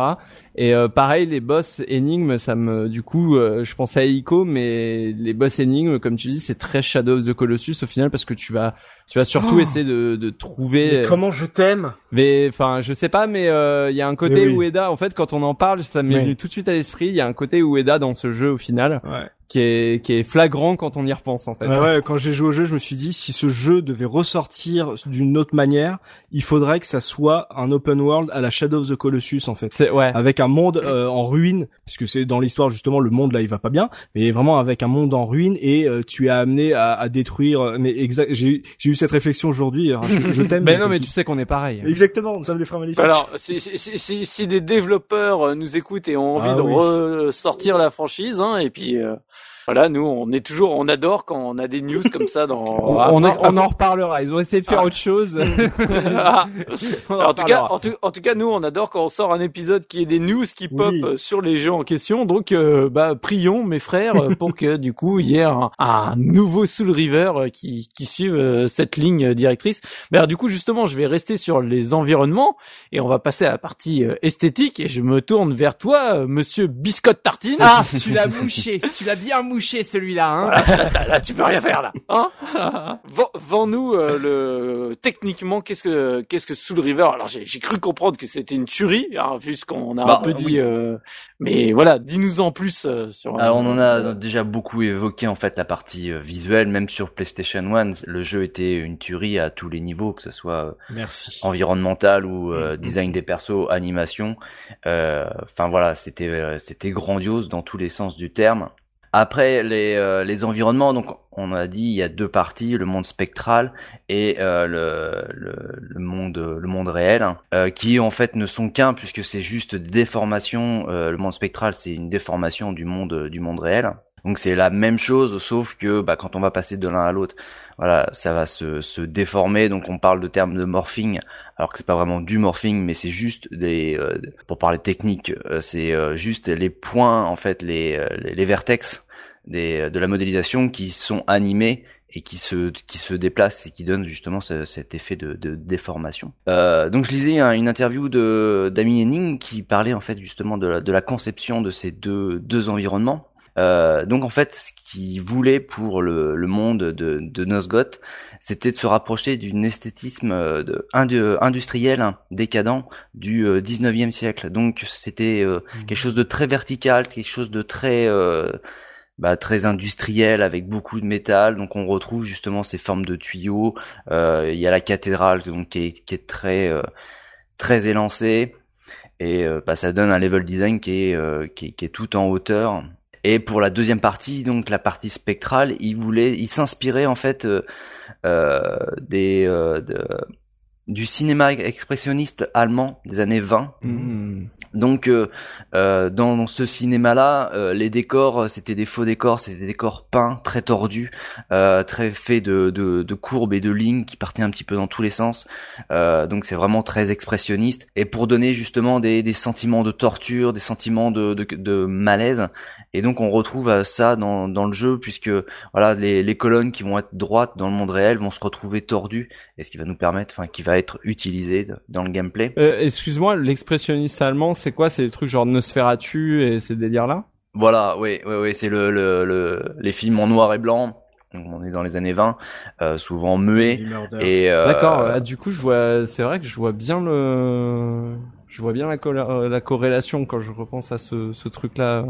Le côté anguleux en fait euh, du monde, c'est c'est particulier. Oui, mais en fait ça, ça retranscrit bien en fait l'état justement. Bah, d'un côté on a on a un le monde réel qui est euh, qui existe encore mais qui est qui est très décadent en fait on, on sent qu'il y a eu une vie quelque part quand tu es dans le monde des humains et que voilà visuellement on a on a quelque chose de très très froid et de l'autre côté en fait le monde spectral qui est bah, tout aussi froid mais euh, avec un un autre aspect Alors, les, les couleurs sont très monochromes on a on n'a pas quelque chose de très chaleureux très coloré mais on, on tend vers des à chaque fois des des, des monochromes. On a ces deux états qui, qui, qui donnent ce sentiment de, de torture euh, en continu. Et, euh, et ces animations alors voilà euh, on l'a on l'a déjà évoqué mais Raziel en fait dans ses déplacements comment comment il se c'est plus un humain c'est une espèce de bête qui qui va toujours poser on parle de comics depuis le début, mais c'est souvent ça en fait. Il a toujours une pose de mm. de poseur en fait de, de, de personnages de comics très euh... bestial. Ouais, ouais, quelque chose. Mais j'ai l'impression que c'est appliqué à tous les personnages, hein. parce que même euh, même Kane et tout, il est très très euh, entre guillemets iconisé euh, dans le jeu que ce soit dans la cinématique d'intro ou toutes les fois où tu l'aperçois, où tu le vois, que ce soit dans des visions, dans des trucs, à chaque fois, euh, il a des pauses, euh, tu te dis, ah ok, c'est, c'est le patron, en fait, tu comprends tout de suite, quoi. Bah moi, il me fait penser un peu à Conan, tu sais, dans son, dans son trône au début du jeu, enfin voilà, le, mec qui, a, qui, a, réussi, c'est lui le chef, c'est lui le, le badass. Et, euh, et Kane avec euh, avec ses ailes déchirées, bah, enfin voilà, il a un côté assez assez bestial, assez c'est le, le vengeur qui va tout faire pour pour arriver même même si c'est c'est plus qu'une une espèce de Tu sais c'est c'est euh, Solid Snake dans MGS2 en fait, c'est c'est le héros du premier euh, que tu vois avec un autre angle euh, dans le 2. Euh, dire quand t'es quand pour ceux qui ont joué à Blood Omen, ça j'imagine l'excitation euh, d'avoir joué ce héros sur tant d'heures parce que c'est un très long jeu Blood Omen et de découvrir au départ on te dit juste ouais c'est le méchant et tout etc et, et j'imagine le, le mec se sentir trahi mais il a tellement la classe. C'est que t'es, t'es, t'es, tu dois être partagé. En plus visuellement tu l'as jamais vu aussi beau parce que Blood Omen c'est dégueulasse. Oui donc, ce que euh, j'allais dire c'est quand même quand tu revois les images de Blood Omen il y a, y a, quand même un monde entre les deux hein. il y a un gouffre et, on, revient à ce qu'on disait au début c'est que le, le, le, le joueur de Blood Omen euh, il va s'identifier à Kane et donc euh, il va avoir sa dose de badassitude de, de ce qu'il avait vu du premier jeu. Euh, alors que le newcomer, bah, il va s'identifier à Raziel, qui lui-même euh, mhm. doit faire ses preuves. Donc, euh, je trouve qu'il y a une, il y a une belle analogie et ça, au final, ça fonctionne très très bien dans ce jeu-là. C'est, c'est assez parfait en fait pour pour ramener des gens dans une série. On l'a dit tout à l'heure, mais c'est c'est assez dingue. Parce que vraiment, juste pour le pour ceux qui ont joué à Blood Omen qui nous écoutent, sont un peu dégoûtés que personne ne l'ait vraiment fait à l'époque. C'est la salle du trône de Kane c'est les piliers de Nosgoth. Les piliers de Nosgoth, quand dans le 1, c'est on va dire c'est les neuf piliers qui tiennent le monde en équilibre. Et le, la le, personnage qui euh, est lié au justement au pilier de l'équilibre, c'est Ariel, c'est le fantôme qui a un féminin qui a un visage mi-humain, mi-squelettique que tu vois dans euh, Soul River qui apparaît juste comme ça, qui te rappelle ce que tu dois faire justement quand tu quand as lâché le jeu pendant deux jours et que tu sais plus où tu dois aller. Donc du coup, en termes de, de joueurs de, Blood Omen, tu rentres dans le palais de Kane où tu vois qu'il a mis son trône sur le, le pilier de l'équilibre. C'est, juste en termes de design, ça raconte énormément de choses et pour ceux qui ne connaissent pas, c'est juste très très beau et très très classe. Donc euh, il y a vraiment euh, deux lectures, ils ont vraiment respecté les le, le premier jeu euh, sur plein de design et sur de plein de, de scènes qui sont très marquantes pour ceux qui ont fait le, le jeu de Silicon Knight. C'est vrai, mais je pense qu'il y a peut-être aussi un, un point qu'il faut qu'on qu'il faut qu'on ajoute. C'est vrai qu'on l'a on l'a peut-être pas dit, mais c'est pas non plus les mêmes euh, développeurs. les mêmes euh, développeurs non plus. Et ça, c'est un point qui est quand même vachement euh, mm. Euh important. Oui, parce que je tiens, à rappeler que quand, quand, quand tu lances le jeu, t'as quand même après Eidos et après euh, du coup le Crystal euh, Dynamique, tu as un petit encadré où ils te mettent Legacy of Kane euh, Soul River et en dessous t'avais justement Legacy of Kane Blood Omen et ou l'inverse. Blood Omen, les Legacy of Kane. Ouais. Voilà, et du coup avec les noms des deux développeurs, et tu dis euh, ok super, pourquoi ils me parlent du truc d'avant euh, fait par Silicon Knight mm. euh... Je savais pas que c'était deux studios différents et du coup je me dis que quand même j'aime, enfin je pense que tous les studios qui font des jeux et qui se font reprendre leur licence par un autre studio, aimerait que ce soit traité avec autant de respect, je Alors- pense. Euh, alors, ça s'est pas forcément si, bien si, passé. Si t'as pas, si tu, si tu comptes pas en parler dans les, dans les anecdotes, je vais quand même te dire un truc, c'est que ça s'est très très mal Ouais. passé entre ces deux-là, hein, parce que Ah C'est- ouais. c'est, euh, c'est les mecs qui ont fait Two Man sur euh, Xbox Non, 360. non, c'est ceux qui ont fait Eternal Darkness. Le reste Oui. ne compte pas. Oui, voilà. bah, ils ont fait aussi Twin Snakes, ce qui est très bien. Mais euh, oui, non mais tousser au fond de la je salle. connais pas. euh, du coup, alors non, j'ai pas dans mes anecdotes, j'ai pas du tout euh, prévu parler de ça. Mais vas-y, si t'en sais plus, euh, ça m'intéresse beaucoup. Il y a, des points. Non, parce que moi j'ai j'ai regardé pas mal de trucs justement sur le sur ce qui s'était dit. Alors j'ai trouvé notamment un très très très très long thread sur NeoGaf euh, de quelqu'un qui a qui a exploré toute la, la partie juridique de, de de ce de ce point-là. C'est allé mais très très loin. C'est-à-dire que euh, en fait euh, il y a eu une une énorme bataille judiciaire. Silicon Knights ne voulait pas lâcher son son sa licence. Ils ont ils, ont- ils sont allés devant les tribunaux. Ils ont et aujourd'hui, tu ne retrouves pas de Blood Omen euh, en vente parce qu'ils n'ont rien lâché sur la sur cette partie-là. C'est leur Ah. C'est- pour ça Il- que c'est le seul qu'on trouve pas en démat. Euh... il existe uniquement une version PS3 a priori qui existe, euh, qui a l'air assez compliqué de se procurer, mais j'ai trouvé un lien qui avait l'air de dire qu'on pouvait encore le le récupérer sur PS3 dans une version, euh, je sais pas trop comment d'ailleurs, si c'est émulé ou si c'est une espèce de reprise du code. Mais il y a des sites de fans euh, de la saga Soul River qui sont prêts à lâcher de l'argent pour retrouver le code source de Blood Omen ou de Soul River pour pouvoir faire des espèces de versions euh, complètes du jeu qui permettent de suivre l'histoire de bout en bout. C'est-à-dire que on touche à un point où pour les gros gros gros gros fans, c'est euh, c'est limite euh, la, grande trahison si tu veux quoi. Alors heureusement que Soul River est arrivé parce qu'on a eu tellement d'exemples de licences reprises par des autres studios qui ont été massacrées, reprises d'une façon absolument abjecte que là c'est presque un miracle. Tu penses à Deus Ex entre autres mais pas que oui enfin, c'est vrai que oh putain pourquoi tu me rappelles ça? J'étais bien là. Il y, a, pas que celui-là malheureusement mais, euh, non mais Sonic. je pensais même tu vois à Baldur's Gate ou Fallout pour rester dans des dans des dans des dans des licences de, de Ah, cette Après, ça époque. c'est une question de goût. non mais bien sûr que c'est une notion de goût, mais ce que je veux dire c'est que là euh, tout le monde est quand même d'accord pour dire que Soul River est un est- est- euh, il il y, a, pas de problème au fait que ça soit une autre boîte. Il y a plus qu'une histoire de, de gros sous et d'ego si tu veux. Hmm. Mais il y a pas vra- il y a, il y a personne qui juge que Soul River ça a été une mauvaise chose qu'il soit parti. S'il était resté chez Silicon Knights, Soul River euh, aurait été autre chose, peut-être quelque chose de très intéressant aussi. Mais voilà, on, on s'en sort bien dans une situation compliquée. Et euh, enfin, je pense que c'est quand même important de le souligner parce que il y a, il y a, il y a des moments aujourd'hui où je me dis quand on quand on parle de jeux vidéo, mais les mecs, pourquoi vous avez mis tel nom sur un jeu alors que vous auriez très bien pu en faire une nouvelle licence? Bah, c'est uniquement pour récupérer l'aura d'un jeu passé pour pouvoir continuer un truc. Là, tu sens que les, les chez Crystal Dynamics, il y a un respect. Il y a, il y a les problèmes juridiques, mais il y a quand même un respect. C'est-à-dire que on, ça va dans les détails, au, fond du fond de tout ce qui s'est passé dans Blood Omen et c'est cohérent.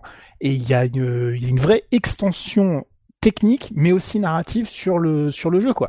C'est ça, ça mérite un chapeau bas quoi parce que c'est pas, c'est pas pour rien que Eidos confiera la licence euh, Tomb Raider euh, par la suite à, à c'est ça, Enfin, c'est c'est exactement ils, ça. ils l'auront Ouais. refilé derrière euh, sur PS2 et tout, mais euh, je connaissais pas cette histoire en tout cas. euh, Et du coup, alors pour en revenir, euh, parce qu'on s'est un peu écarté du sujet, donc sur la partie euh, esthétique, est-ce qu'il y a vraiment quelque chose que vous voulez rajouter au-delà que c'était vraiment super beau, qu'il y avait le, justement le côté euh, spectral, euh, morphing avec le, monde matériel Est-ce qu'il y avait encore autre chose à, à décrire par rapport à l'esthétique du jeu?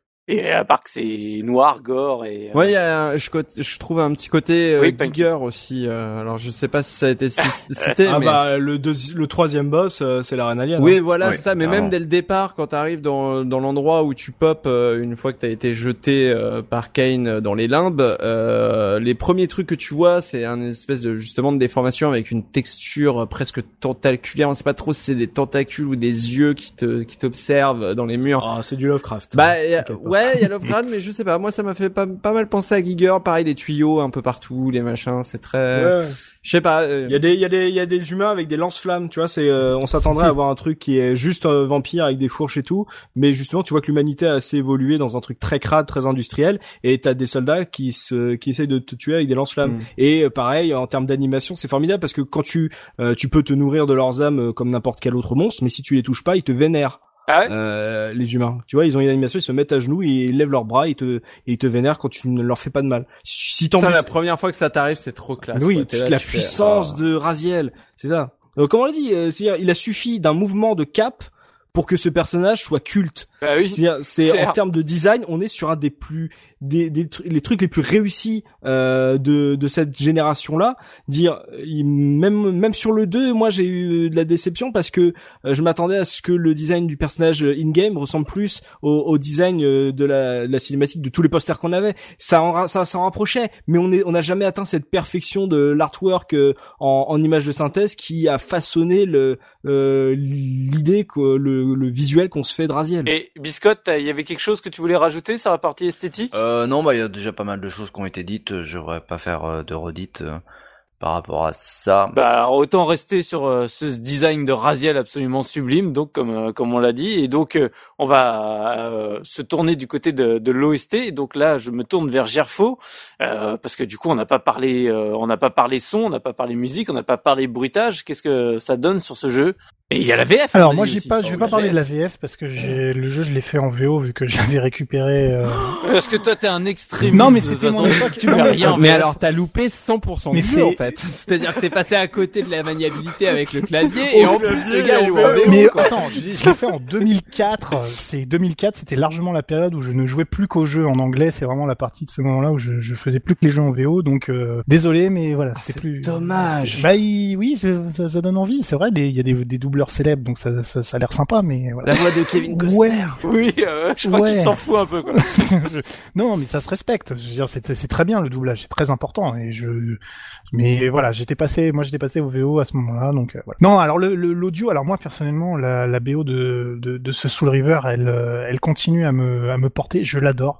Elle est elle est absolument superbe. Ça fait partie de ces BO que je peux continuer à écouter aujourd'hui euh, euh, tranquillement quand j'ai envie de bosser, même si elle est un petit peu inquiétante sur certains morceaux.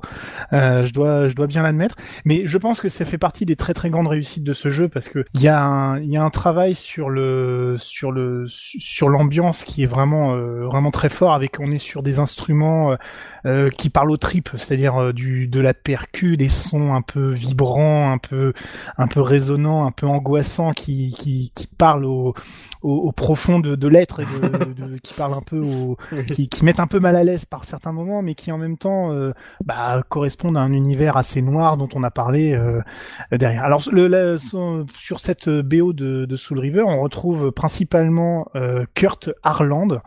Alors un nom qui ne doit pas beaucoup vous parler. Je vais quand même vous lire quelques-unes de ses créations parce que ça mérite le détour. Il a commencé avec une adaptation d'un jeu euh, pour Mega Drive sur Sunsoft, pour Sunsoft, Scooby-Doo Mystery que vous connaissez bien évidemment.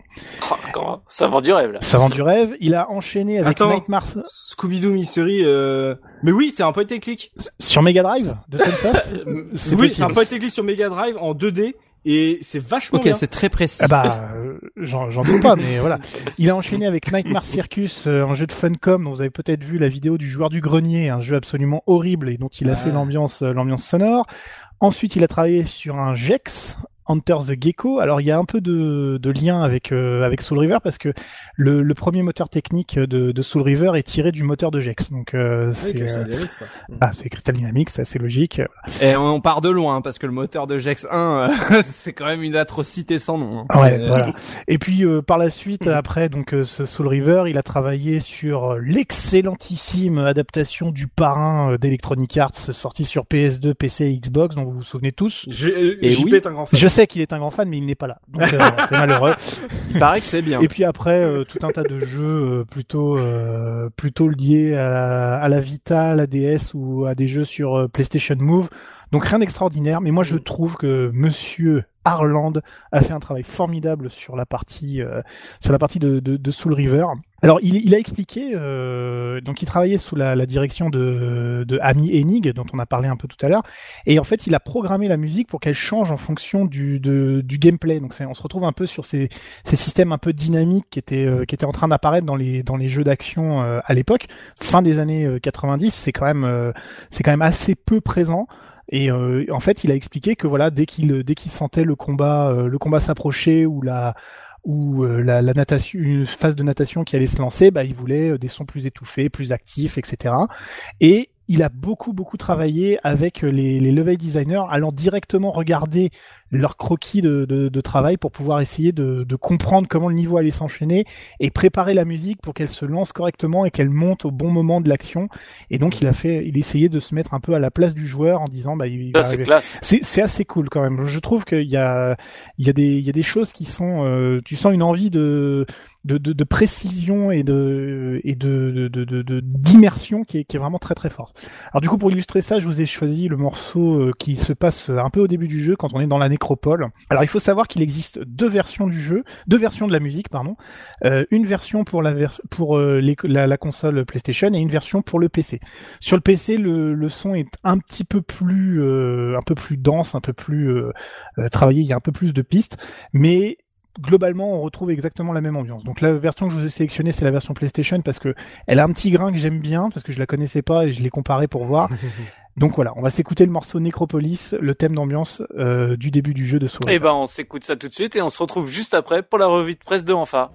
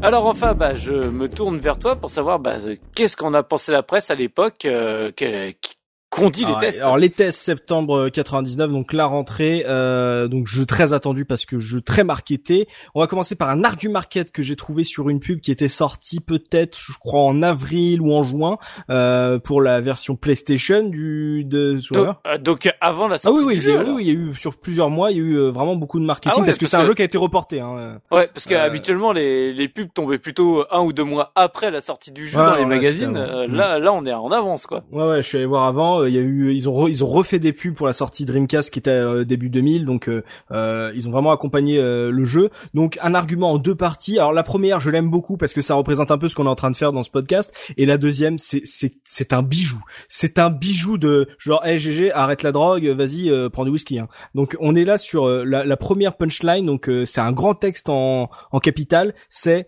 dans 50 ans, vous raconterez à vos petits-enfants le jour où vous avez découvert Raziel. Oh. Et ça, je trouve ça très très juste. Ah, 10 Oh. ans, c'est pas mal. euh, plus de 10 ans. Il fallait mettre plus de Ouais. 10 20 ans. ans, 20 ans. 20 ans, ouais. Ouais. mais mais en fait, ça, ça, ça correspond vraiment à l'impact qu'a eu ce personnage. Ils étaient sur deux avec ce design. Et bon, même si la série euh, n'existe plus vraiment aujourd'hui, à part des des Nosgoth, euh, voilà. Sur Dans la tablette. 50 ans, tu raconteras à ton petit-fils comment tu n'as pas terminé Mais, euh, sous le river. Honnêtement, s'ils sortaient un nouvel épisode aujourd'hui, ils auraient rien à modifier dans le design de Raziel ou très peu de choses, hein, parce qu'il est, il est Oui. encore euh, totalement classe, quoi. Enfin, il est pas devenu ringard du tout, quoi. Ben c'est voilà, on en parlera avec Dead Sun, c'est on voit le problème de, de passer après Raziel, tu vois, c'est le, le, le problème de rechercher un, un nouveau design. Et du coup, donc il y avait ce gros texte euh, qui te disait que bah voilà, Raziel allait te marquer et en dessous la dernière punchline, elle est hallucinante, c'est la quête de Raziel, la plus grande épopée lyrique depuis l'Odyssée d'Ulysse et la légende du roi Arthur. Oh Ils sont allés très très loin. Et le roi Lear est Titanic. et la Bible. ils sont allés très très loin. Ils étaient un peu sûrs d'eux, mais en tout cas bon. Euh, en plus sur, sur la, quand ils avaient ressorti la version euh, Dreamcast, ils avaient dit euh, un des meilleurs, si ce n'est le meilleur jeu d'aventure euh, jamais sorti. Donc euh, ils étaient assez sûrs d'eux. Donc euh, je regarde un peu les, les tests. J'ai du Player One, j'ai du PlayStation Magazine, j'ai du joystick pour la version PC, j'ai du Dreamcast. Donc j'ai un peu euh, tout ce qui est sorti. Ah. Donc euh, Et donc Player One lui a mis 65% en disant j'ai rien compris au jeu. c'est pas- On va commencer justement avec Player One avec la plume de Wolfen qui a donné au jeu une petite note de 90%. Ah bah, Euh, et justement, lui, il revient sur le retard du jeu, que c'est un, un jeu qui avait fait sensation dans les rédactions parce que ils avaient reçu une démo qui était assez enthousiasmante, euh, donc ils en attendaient beaucoup, euh, limite trop, ils avaient peur que le jeu euh, déçoive. Et plus tard, ça les a déçus parce qu'ils ont reçu une version preview pété de bugs, ça les a tous inquiétés. Et, euh, et bah du coup, pour la- le test, ils saluent la perfection technique du jeu. Ils s'attendaient pas à ce que le jeu arrive avec autant de, de qualité technique qu'avait, enfin, il- le, le studio et le et l'éditeur avaient annoncé que c'était, ça allait être un gros jeu. Eux, ils avaient commencé à en avoir, avoir des doutes, et là, ça les a vraiment rassurés, que ça soit sur euh, les textures ultra détaillées euh, de l'environnement, le morphing évidemment des niveaux, euh, la fluidité des animations, du gameplay en, en général ou même de la caméra.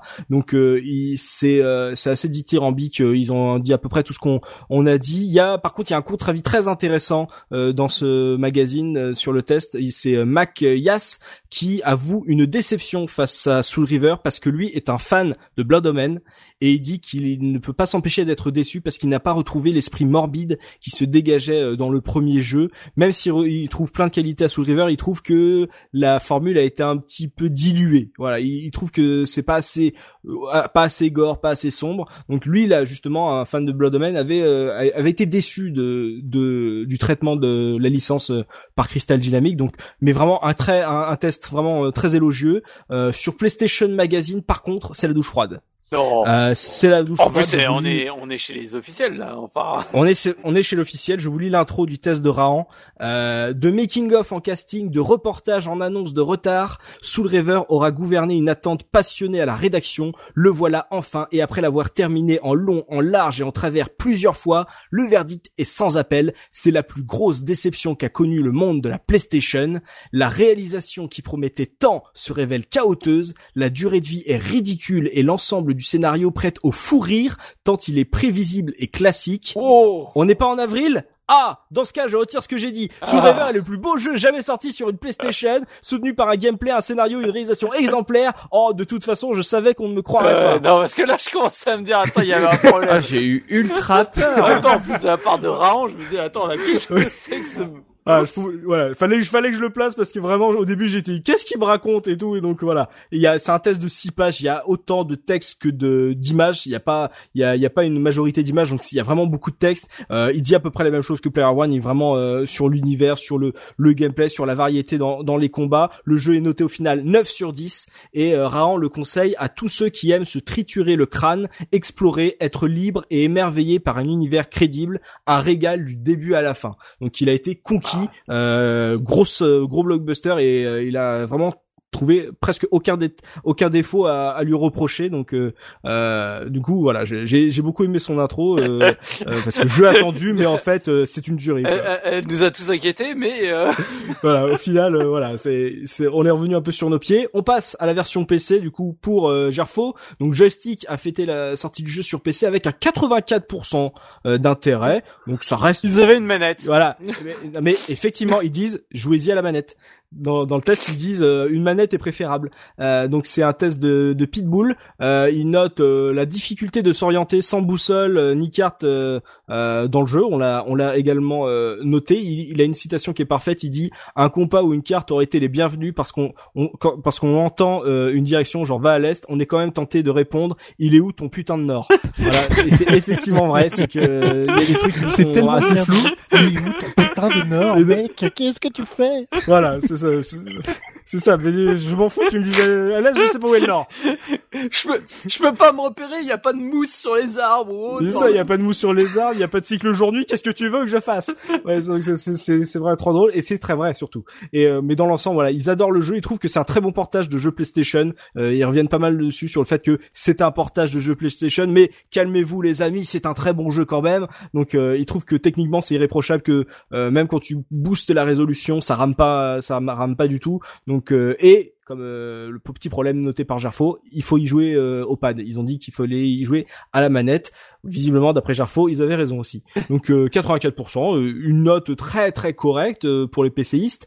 Par contre, pour la sortie Dreamcast en 2000, Oh j'ai j'ai pas compris. Euh, sur les tests de console plus et Dreamcast officiel, il y a un truc que j'ai pas compris. Faudra qu'on m'explique. Euh, à chaque fois sur sur euh, les deux tests, il y a un artwork d'Akuji. C'est qui Vous vous rappelez ce jeu Akuji Un mec, euh, c'est un perso. Bah, tapez euh, pendant qu'on parle euh, sur Google Akuji, c'est des- Ah un oui. personnage, c'est un jeu d'action 3D, il me semble, Oui, où oui. c'est un personnage un peu euh, tribal qui avait euh, un casque avec un os, etc.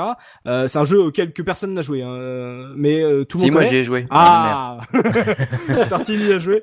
Euh, et du coup, je, ça n'a rien à voir. Et à chaque fois sur les tests, ils ont foutu un putain d'artwork d'Akuji, je sais pas. Ça, mais c'était un autre jeu euh, Crystal Dynamics en fait. Crystal, c'est euh, Akuji, c'est Crystal Dynamics Et, Ouais, Ah tout à fait. Et euh, Ah bah voilà. c'est Eidos qui éditait, donc à mon avis, ils ont dû leur envoyer ça en mode bah pour l'instant on n'a pas les visuels du jeu, donc on vous envoie ça euh, pour que vous fassiez vos Oh non, maquettes. mais quand et à mon ça- avis, ça ça, a dû partir comme ça. Ça fait bizarre, c'est genre placement de produit à l'intérieur du test quoi.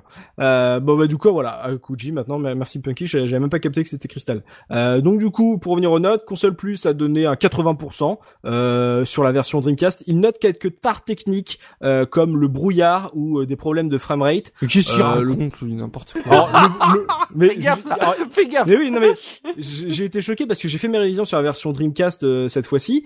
Euh, c'est vrai que euh, le brouillard, c'est pas que c'est le brouillard, c'est que tu vois pas euh, la salle en entier. Euh, donc eux, ils s'attendaient à ce que tu vois la salle en entier. Par contre, les problèmes de framerate, euh, je sais pas, hein, je sais pas où vous avez vu ça. J'ai Euh, jamais vu le jeu fluide. ultra fluide. Ouais, c'est incroyable. La version Dreamcast, c'est vraiment du Ouais. 60 images secondes Mhm. sans problème et euh, et c'est et c'est propre. Les textures sont très jolies sur Dreamcast, je trouve. euh, C'est Alors sur Dreamcast, le, le jeu est vraiment magnifique. Quand, quand t'as les deux versions PS1 et Dreamcast, euh, franchement la, la Dreamcast est, est vraiment au-dessus. Euh, mais du coup, bon, ils notent ça. euh, limite, euh, ils étaient dégoûtés de l'avoir eu un peu tard, peut-être. Euh, et du côté des les, les Dreamcast, mecs, oh, oh, on a eu Soul River, ouais, bon, m'en fous. mais c'est peut-être ça. Hein, et, euh, en tout cas, ça, c'était quand même un très gros jeu euh, multiplateforme qui sortait en supérieure version sur Dreamcast. On s'attendrait à ce qui à ce qui booste un peu ça, mais non. Il, du coup, j'ai trouvé quelques petites tares techniques. Euh, et du côté de Dreamcast officiel, qui a donné au jeu une note de 9 sur 10 euh, par Nicolas Buret, euh, il pointe du doigt une caméra qui aurait pu être un peu plus intuitive, mais euh, à part ça, c'est un peu comme euh, euh, comme euh, Player One ou, ou, euh, ou PlayStation, c'est pour eux c'est une réussite totale, même même avec un peu de retard, donc vraiment assez dithyrambique. Même jeuxvideo.com lui a donné un 19 sur 20. Donc euh, dans l'ensemble, on est sur un, très très gros jeu. On a un blockbuster euh, qui euh, n'a pas déçu. Au contraire, il parle beaucoup. Il y a un, un terme qui revient souvent, c'est novateur. Il parle de novateur, vraiment que ce soit techniquement ou même dans les combats ou dans les énigmes. Il trouve que ça va toujours un peu plus au-dessus que ce que font les autres. Donc euh, ils ont vraiment salué l'ambiance, la fluidité euh, du gameplay, la variété des combats, les énigmes, la technique évidemment parce que voilà, la technique est incroyable du jeu et euh, au final et pour terminer, voilà, c'est un jeu euh, sous River qui qui a 91% sur Metacritic avec 17 euh, tests, donc c'est c'est vraiment un, un, jeu qui a été très bien accueilli. Et tiens, juste pour finir, parce que j'ai un peu menti sur la première rencontre quand j'avais dit que j'avais découvert que mon frère avait ramené la, la boîte, ce qui était vrai quand j'ai commencé à faire mes révisions, mais ce qui était faux quand j'ai fini la revue de presse, parce que je me suis souvenu d'un truc. Qu'est-ce que tu racontes là Rappelez-vous de Console Plus. Je sais pas si vous aviez Console Plus en 99, mais en avril et en mai, Console Plus, donc euh, des mois avant la sortie du jeu Console Plus a publié dans ses numéros une BD en deux parties sur Soul River. Non. Il y avait une BD, une petite BD, je crois que ça doit pas dépasser 8 pages au total. Mais je crois que je l'avais.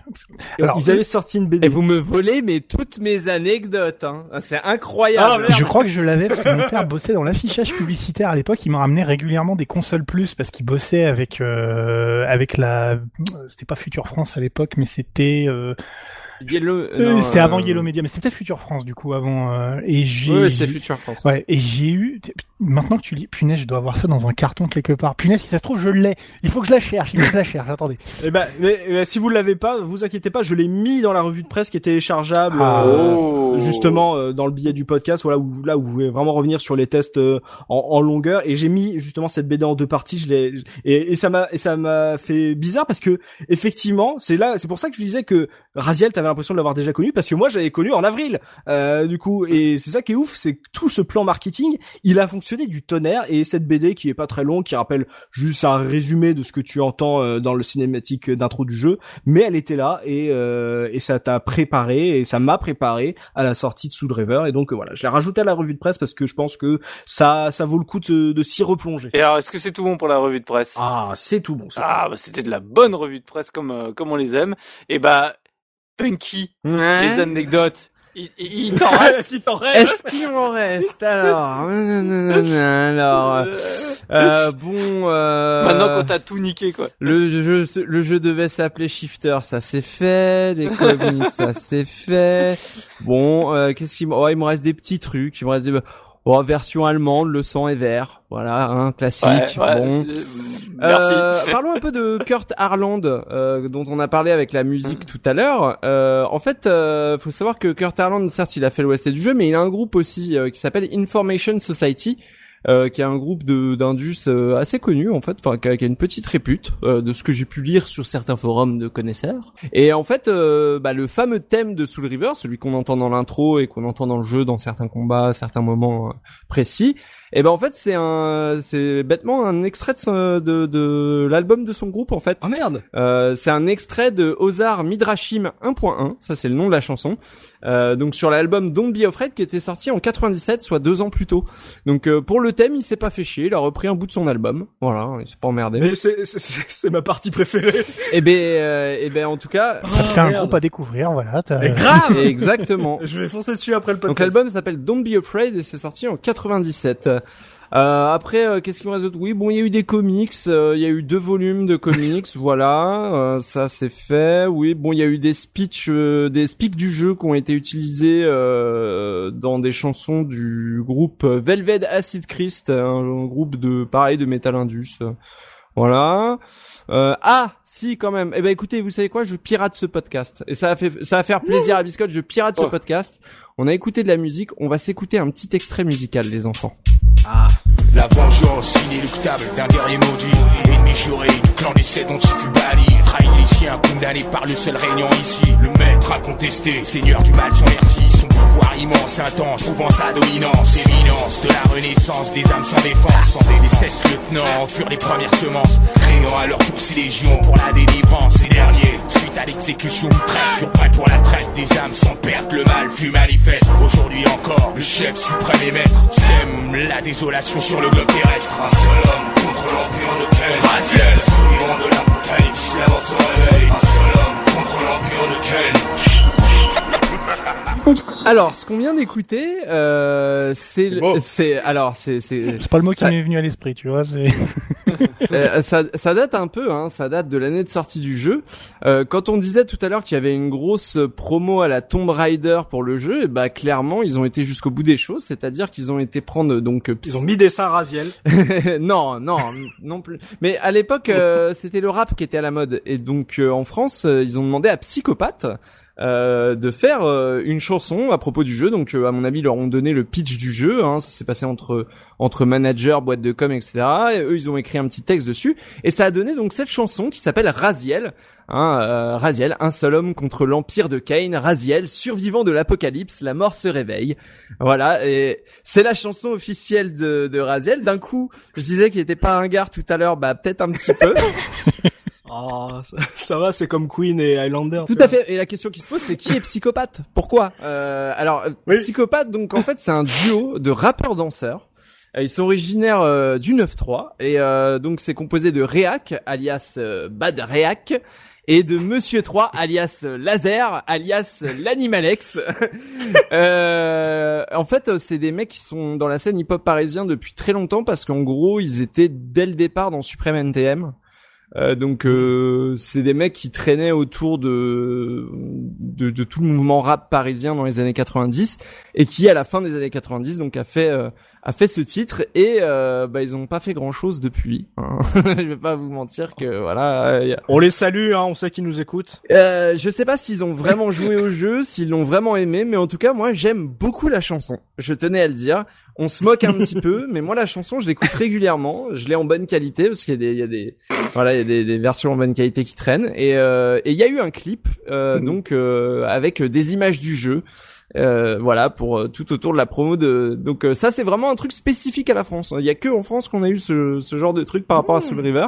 Donc c'est peut-être pour ça aussi qu'il est si populaire chez nous c'est qu'il y a à mon avis une quand même une très grosse com. Je me souviens à l'époque aussi avoir entendu beaucoup de pubs pour ce jeu euh, sur Skyrock euh, et Fun Radio sur les radios il passait énormément de pubs pour ce jeu Ah ouais. ça va avec euh... Ah, ce serait, ce, ce serait sympa de les retrouver presque. eh oui euh. mais oui Bon, ça va être chaud, ça. ça, Ah oui, ça, ça- ça ça risque d'être compliqué, mais euh, ouais, euh, je me souviens que mais c'était très l'époque des vampires, hein, Buffy, Blade, tout ça, ça marchait beaucoup. Et euh, Raziel, euh, c'est le fils d'un d'un vampire, donc euh, Ah. euh, voilà, on, on reste dans la thématique euh, fin années 90. Ok. Est-ce que c'est tout bon pour les anecdotes? Et ben, euh, ouais, c'est tout. Eh ben alors du coup je reste avec toi et on va parler pognon hein avec l'Argus. Euh, Donc euh, Ah oui. aujourd'hui si on veut se refaire le jeu, combien ça nous coûte? Alors, je vais demander à Gerfo. Je savais que ça allait tomber Euh, sur moi. Je le sentais. Je le sentais. si tu devais l'acheter sur console pour pouvoir en profiter un petit peu et en VF, Alors il me faudrait Tu- une console. ça va me coûter cher. Euh, admettons, euh, t'aurais euh, une PS1 là à disposition. Tu sur PS1, tu tu, l'achèterais combien le jeu? Tu t'en- À mon avis, ça vaut pas plus de 10 ou 15 euros. Enfin, je veux dire. euh, Et encore, je suis généreux. Ah bah écoute, euh, faut savoir que le jeu complet euh, dans une édition normale, euh, il est à 5 euros à peu près. Il vaut rien, hein, franchement. Et Euh, alors, et alors, si tu veux l'hologramme, parce que c'est très important le, le, peu- la, peu- parce qu'il y a eu des versions avec hologramme et des versions sans hologramme qui ont été rééditées par la suite. Et donc, si tu veux l'hologramme, ça te coûtera justement à peu près 15 euros. Donc, pour ce prix-là, t'as l'hologramme. Ah, Bravo. bah, là, je me sens, je me sens un peu client privilégié, tu vois. C'est le petit plus. Par contre, la plaisir. manette est pas fournie et euh, tu peux pas brancher de clavier sur PS1. Je te Ah, préviens ça, direct. hein. Une version, une version aussi collector à 15 balles. Ouais non mais c'est Ouais, c'est- c'est, c'est, Oh, alors, je suis choqué. tu vas voir, tu vas voir que euh, tout de suite quand on passe sur Dreamcast, ah bah tiens, enfin, euh, sur Dreamcast, euh, tu Oh. l'achèterais combien? Sur Dreamcast, euh, euh, ah bah sur, sur, sur Dreamcast que j'aurais mis moi, euh, euh, je, bah, je mettrais 20. Bah, c'est à peu près ça. En fait, euh, une version Ah. complète, c'est entre 15 et 30 euros pour des vraiment très bon état. Et, euh, et euh, sous blister, il y a, il y a des exemplaires sous blister du jeu qui traînent. C'est 50 euros le, le, le, le- donc si tu le veux neuf sans rayure, euh, c'est 50 euros. ça va, hein, ça va. Je trouve ça raisonnable, moi. Ouais, C'est- un petit peu cher. C'est mais la va, supérieure version. Euh, bah après moi je m'en fous du blister, moi je vais y jouer, mais oui. Ceci dit, Euh, avant de passer au prix de l'escroc, euh, je tiens à dire que le jeu est disponible partout, donc sur PC évidemment, euh, sur PS3, euh, PS Vita et PS4 dans sa version PS1, euh, à peu près à une dizaine d'euros. Et euh, je précise aussi que le jeu est même dans la PlayStation classique. Ah bah non en fait pas du tout. Ils ont pas mis le jeu du tout dans la PlayStation classique. Oubliez ça tout de suite.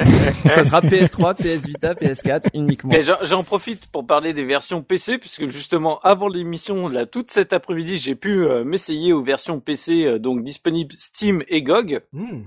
Donc en fait, la version Steam, enfin, faut savoir que le jeu sera en anglais. Ah pas de VF. Non, je n'ai pas trouvé la VF sur la version Steam. hein. J'ai cherché, euh, tu sais, normalement, Scandaleux. donc euh, du coup c'est la version VO et comme il n'y a pas de sous-titres dans le jeu, euh, bah faut quand même bien bien savoir parler anglais, hein, mine de rien si tu veux comprendre l'histoire. Et il y a quelques bugs de lancement qu'il faut régler dans les modes de compatibilité parce que sinon il crache sous Windows 10. La version GOG euh, fonctionne nickel, euh, elle crache pas. En VF ou pas? En VF, tu as la version VF, donc ce qui change tout. Mais il y a deux petits détails euh, à prendre en compte. Un, euh, bah du coup, euh, l'émulation d'une manette Xbox euh, 360, Xbox One ou autre va te demander juste d'installer quelques fichiers correctifs parce que sinon, en fait, ton Raziel ne fait que courir en avant en continu. C'est Sonic. Voilà, et donc c'est un peu chiant pour jouer, tu vois, c'est c'est- c'est Ouais. technique. Donc euh, j'ai installé les patchs pour vérifier, ça marche nickel Chrome, c'est super facile, faut juste trouver le, le lien. Par contre, le deuxième hic, vraiment, là, je ne comprends pas, c'est que sur la version GOG, en tout cas que j'ai, que j'ai acheté aujourd'hui parce qu'il était en solde, donc je l'ai eu pour 1,39€, je me suis dit que pour pour le test de ce soir, euh, ça, ça allait bien. J'avais le temps de le speedrunner. non, non, non, non, je, je l'ai lancé. Vu que j'ai passé une bonne partie de l'après-midi pour faire les différents tests, machin et compagnie, finalement, j'ai quasiment pas joué. C'est pour ça que je connais toujours pas le jeu. Mais du coup, le truc qui est très, très bizarre sur la version GOG que moi, en tout cas, j'avais, c'est que l'intro est en version dégueulasse. C'est-à-dire que c'est une version ultra compressée, pixelisée à mort Aïe. qui qui ne correspondent du- pas du tout à l'intro d'origine. Donc en fait, c'est bah c'est comme si tu jouais au jeu, euh, enfin au même au même jeu, mais l'intro est en 240 par euh, 180 quoi. C'est c'est infâme. C'est visuellement euh, c'est dommage. Donc euh, je suis sûr qu'il doit parce que j'ai pas eu le temps de chercher, mais je suis sûr qu'il doit avoir moyen de récupérer juste le fichier vidéo, de le plugger dans, de le remplacer euh, dans dans le dossier pour que tu la Tiens, version. vous allez voir l'intro sur YouTube, hein, elle est en Oui, voilà. 720p. Voilà. Mais de manière générale, il y a, il y a beaucoup de petites astuces. Enfin, il y a une grosse communauté parce que je, je regarde rapidement. Là, il y a même des moyens, des, des patchs non officiels pour remettre le français, quoi. C'est-à-dire récupérer les fichiers, les remettre à la bonne place Oui. et remettre le jeu en français, quoi. Donc c'est c'est le jeu de la bidouille, quoi. Ça Mm. se sent. Il y a, Il y a une, il y a une faire, très quoi. grosse communauté autour de la série Legacy of Kain. Ouais, J'ai c'est l'impression ça. qu'il y a des fans hardcore. euh. Mais ce que je voulais dire, c'est que la version GOG est quand même vachement moins bidouille que la version Steam. hein. Sincèrement, euh, la, Ok. la, la version GOG a l'air beaucoup mieux euh, préparée, en tout cas beaucoup plus compatible. Hmm. Après, pareil, petit détail tout bête, mais du coup, donc comme euh, Punky l'a dit, c'est basé sur le portage de la version PS1. Donc du coup, c'est pas avec le modèle 3D de la version Dreamcast Ah pour ouais. Aziel Hmm. Qui n'est pas tout à fait pareil, mine de rien, Mm. qui est un peu plus détaillé sur la version Dream.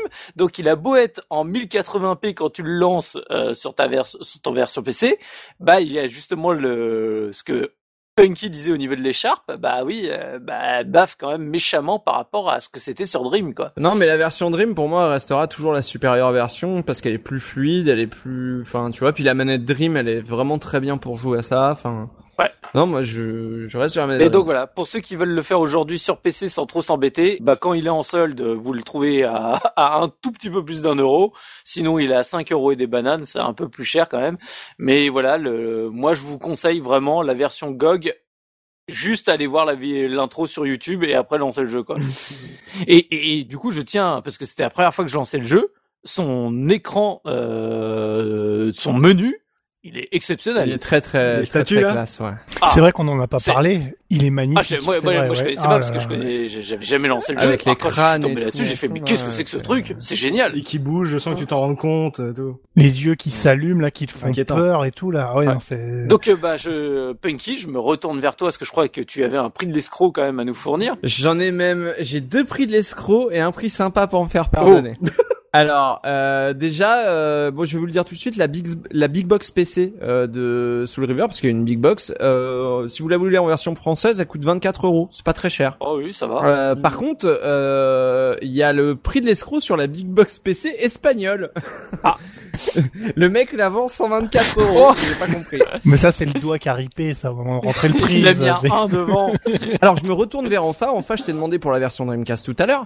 Là, je vais te demander pour une version Dreamcast en TTTTTTTTTBE, c'est-à-dire en très très très très très très très très très bon état, avec la photo des coins, ils sont pas cassés, le truc s'ouvre, se ferme, il n'y a pas de problème. Un prix d'escroc En prix de l'escroc évidemment. Ok, à quel prix je trouve que c'est abusé? Euh, Un petit 90 déjà, je trouverais ça abusé. Ah bah t'es pas mal, 190 euros. Hein. Oh Je rappelle que le jeu il est à 50 balles sous blister. Euh, Et alors le petit prix sympa pour finir, euh, je vous informe euh, que bah, le single Raziel de Psychopathe coûte environ 2 euros à 2,10 euros sur eBay. Oh, Voilà. J'espère qu'ils toucheront plaisir. la SACEM. Hein, voilà. Tu sais, c'est les fonds de catalogue, tu sais, qui sont vendus en même temps que les trucs que t'achètes pour de vrai, quoi. Tu sais, bah, tu reprends ça aussi parce que j'en ai marre de l'avoir dans mon bac, là, donc. Oh, faut acheter la version GOG euh, en solde euh, plutôt que ça, s'il vous plaît, quoi. Voilà, et ne téléchargez pas le MP3 de Psychopathe, achetez-le 2 euros, 2 euros 10. Faut Et soutenir il y a, y a un vinyle aussi qui est à 10 euros, voilà pour info. Et bah donc c'est sur euh, Attends, attends, Psychopathe. petite anecdote aussi, euh, ça sera quelques mois ou enfin je sais pas, j'ai pas trop encore les dates après la sortie de ce de ce podcast. Il y a nos amis de Sœur d'édition qui vont sortir un bouquin sur la série entière. justement. Oh, pour ceux qui ont fait- exclusivité Ah, voilà. première la case rétro. Et, euh, et pour ceux qui voilà qui ont envie de découvrir toute cette histoire et qui n'ont pas envie de se fader euh, Blood Omen 2 et euh, Défiance, euh, vous aurez un bouquin et il y aura peut-être un concours quelque part entre Sœur d'édition et euh, la case rétro pour vous faire gagner un exemplaire. Voilà, comme ça, ça sera cadeau ou peut-être une une, Ah, ça fait qu'écro. et peut-être une interview de l'auteur histoire d'en apprendre un peu plus. Ah, vous, ça, vous suivez la, la case et vous aurez euh, un peu plus d'informations. C'est un peu le c'est un peu le mois sous le river sur la case. ah, cool. Ça, c'est sympa. Et c'est là-dessus que se termine ce podcast consacré à Soul River, mais vous pouvez bien sûr poursuivre la discussion avec nous dans les commentaires sur lacaseretro.fr, on vous y attend. Merci de nous avoir suivis, on espère qu'on vous a fait passer un bon moment en notre compagnie et surtout en compagnie de Monsieur Biscotte Tartine, hein? Je ne t'oublie pas. Vous- en fait, vous avez remarqué que c'est la fusion de Biscotte et Tosmo au niveau vocal pas? Et donc on se donne rendez-vous dans 15 jours pour un nouveau podcast de la case rétro. D'ici là, n'hésitez pas à vous abonner sur notre chaîne iTunes, mettre un petit commentaire, des, euh, une petite note, ça fait toujours plaisir. Et surtout, n'oubliez pas notre slogan, le rétro gaming est l'avenir des consoles next-gen. Salut, salut Salut. Salut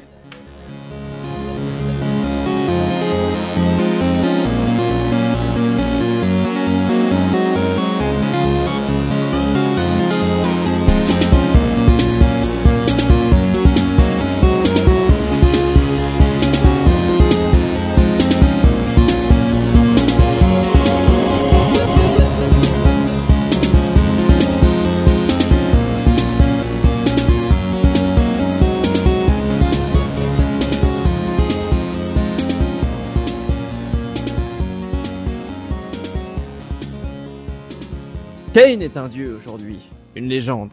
Rares sont ceux qui connaissent la vérité. Il fut mortel lui aussi, mais sa haine de l'humanité l'a conduit à nous créer moi et mes semblables. Je suis Raziel, premier-né des lieutenants de Kane, son, servi- son serviteur durant mille années. Aux côtés de mes frères, j'ai vu naître son empire. Ensemble, nous avons formé les légions qui ont soumis Nosgoth. Nos pouvoirs ont évolué, nous sommes devenus de moins en moins humains et de plus en plus divins. Ah, J'ai j'ai laissé quand Daïk c'était son fils parce que je pense que ça va faire criser tous ceux qui ont joué à la, à la suite. Ah ouais? Ah, Ouais. J'ai pas joué à la suite alors du coup. Euh... de, de ce que j'avais compris de l'histoire, parce que moi, j'ai pas rebondi parce que je me, je me suis dit que j'avais pas bien saisi, mais j'avais cru comprendre qu'en fait, à un moment, tu comprenais que Kane avait plus ou moins corrompu des anciens chasseurs de vampires Ouais. ou un truc comme ça, C'est l'ordre séraphéen, c'était genre les Templiers tueurs de vampires. Euh, ils sont morts et en fait, il s'en est servi de leur corps euh, pour faire ce, ces lieutenants. Des expériences. Voilà, c'est ça. est-ce que ouais, tu- voilà. Donc c'est pas des vrais enfants. Bah, en fait, Raziel en tant que créature, c'est le produit de, de Kane, mais euh, dans le 2,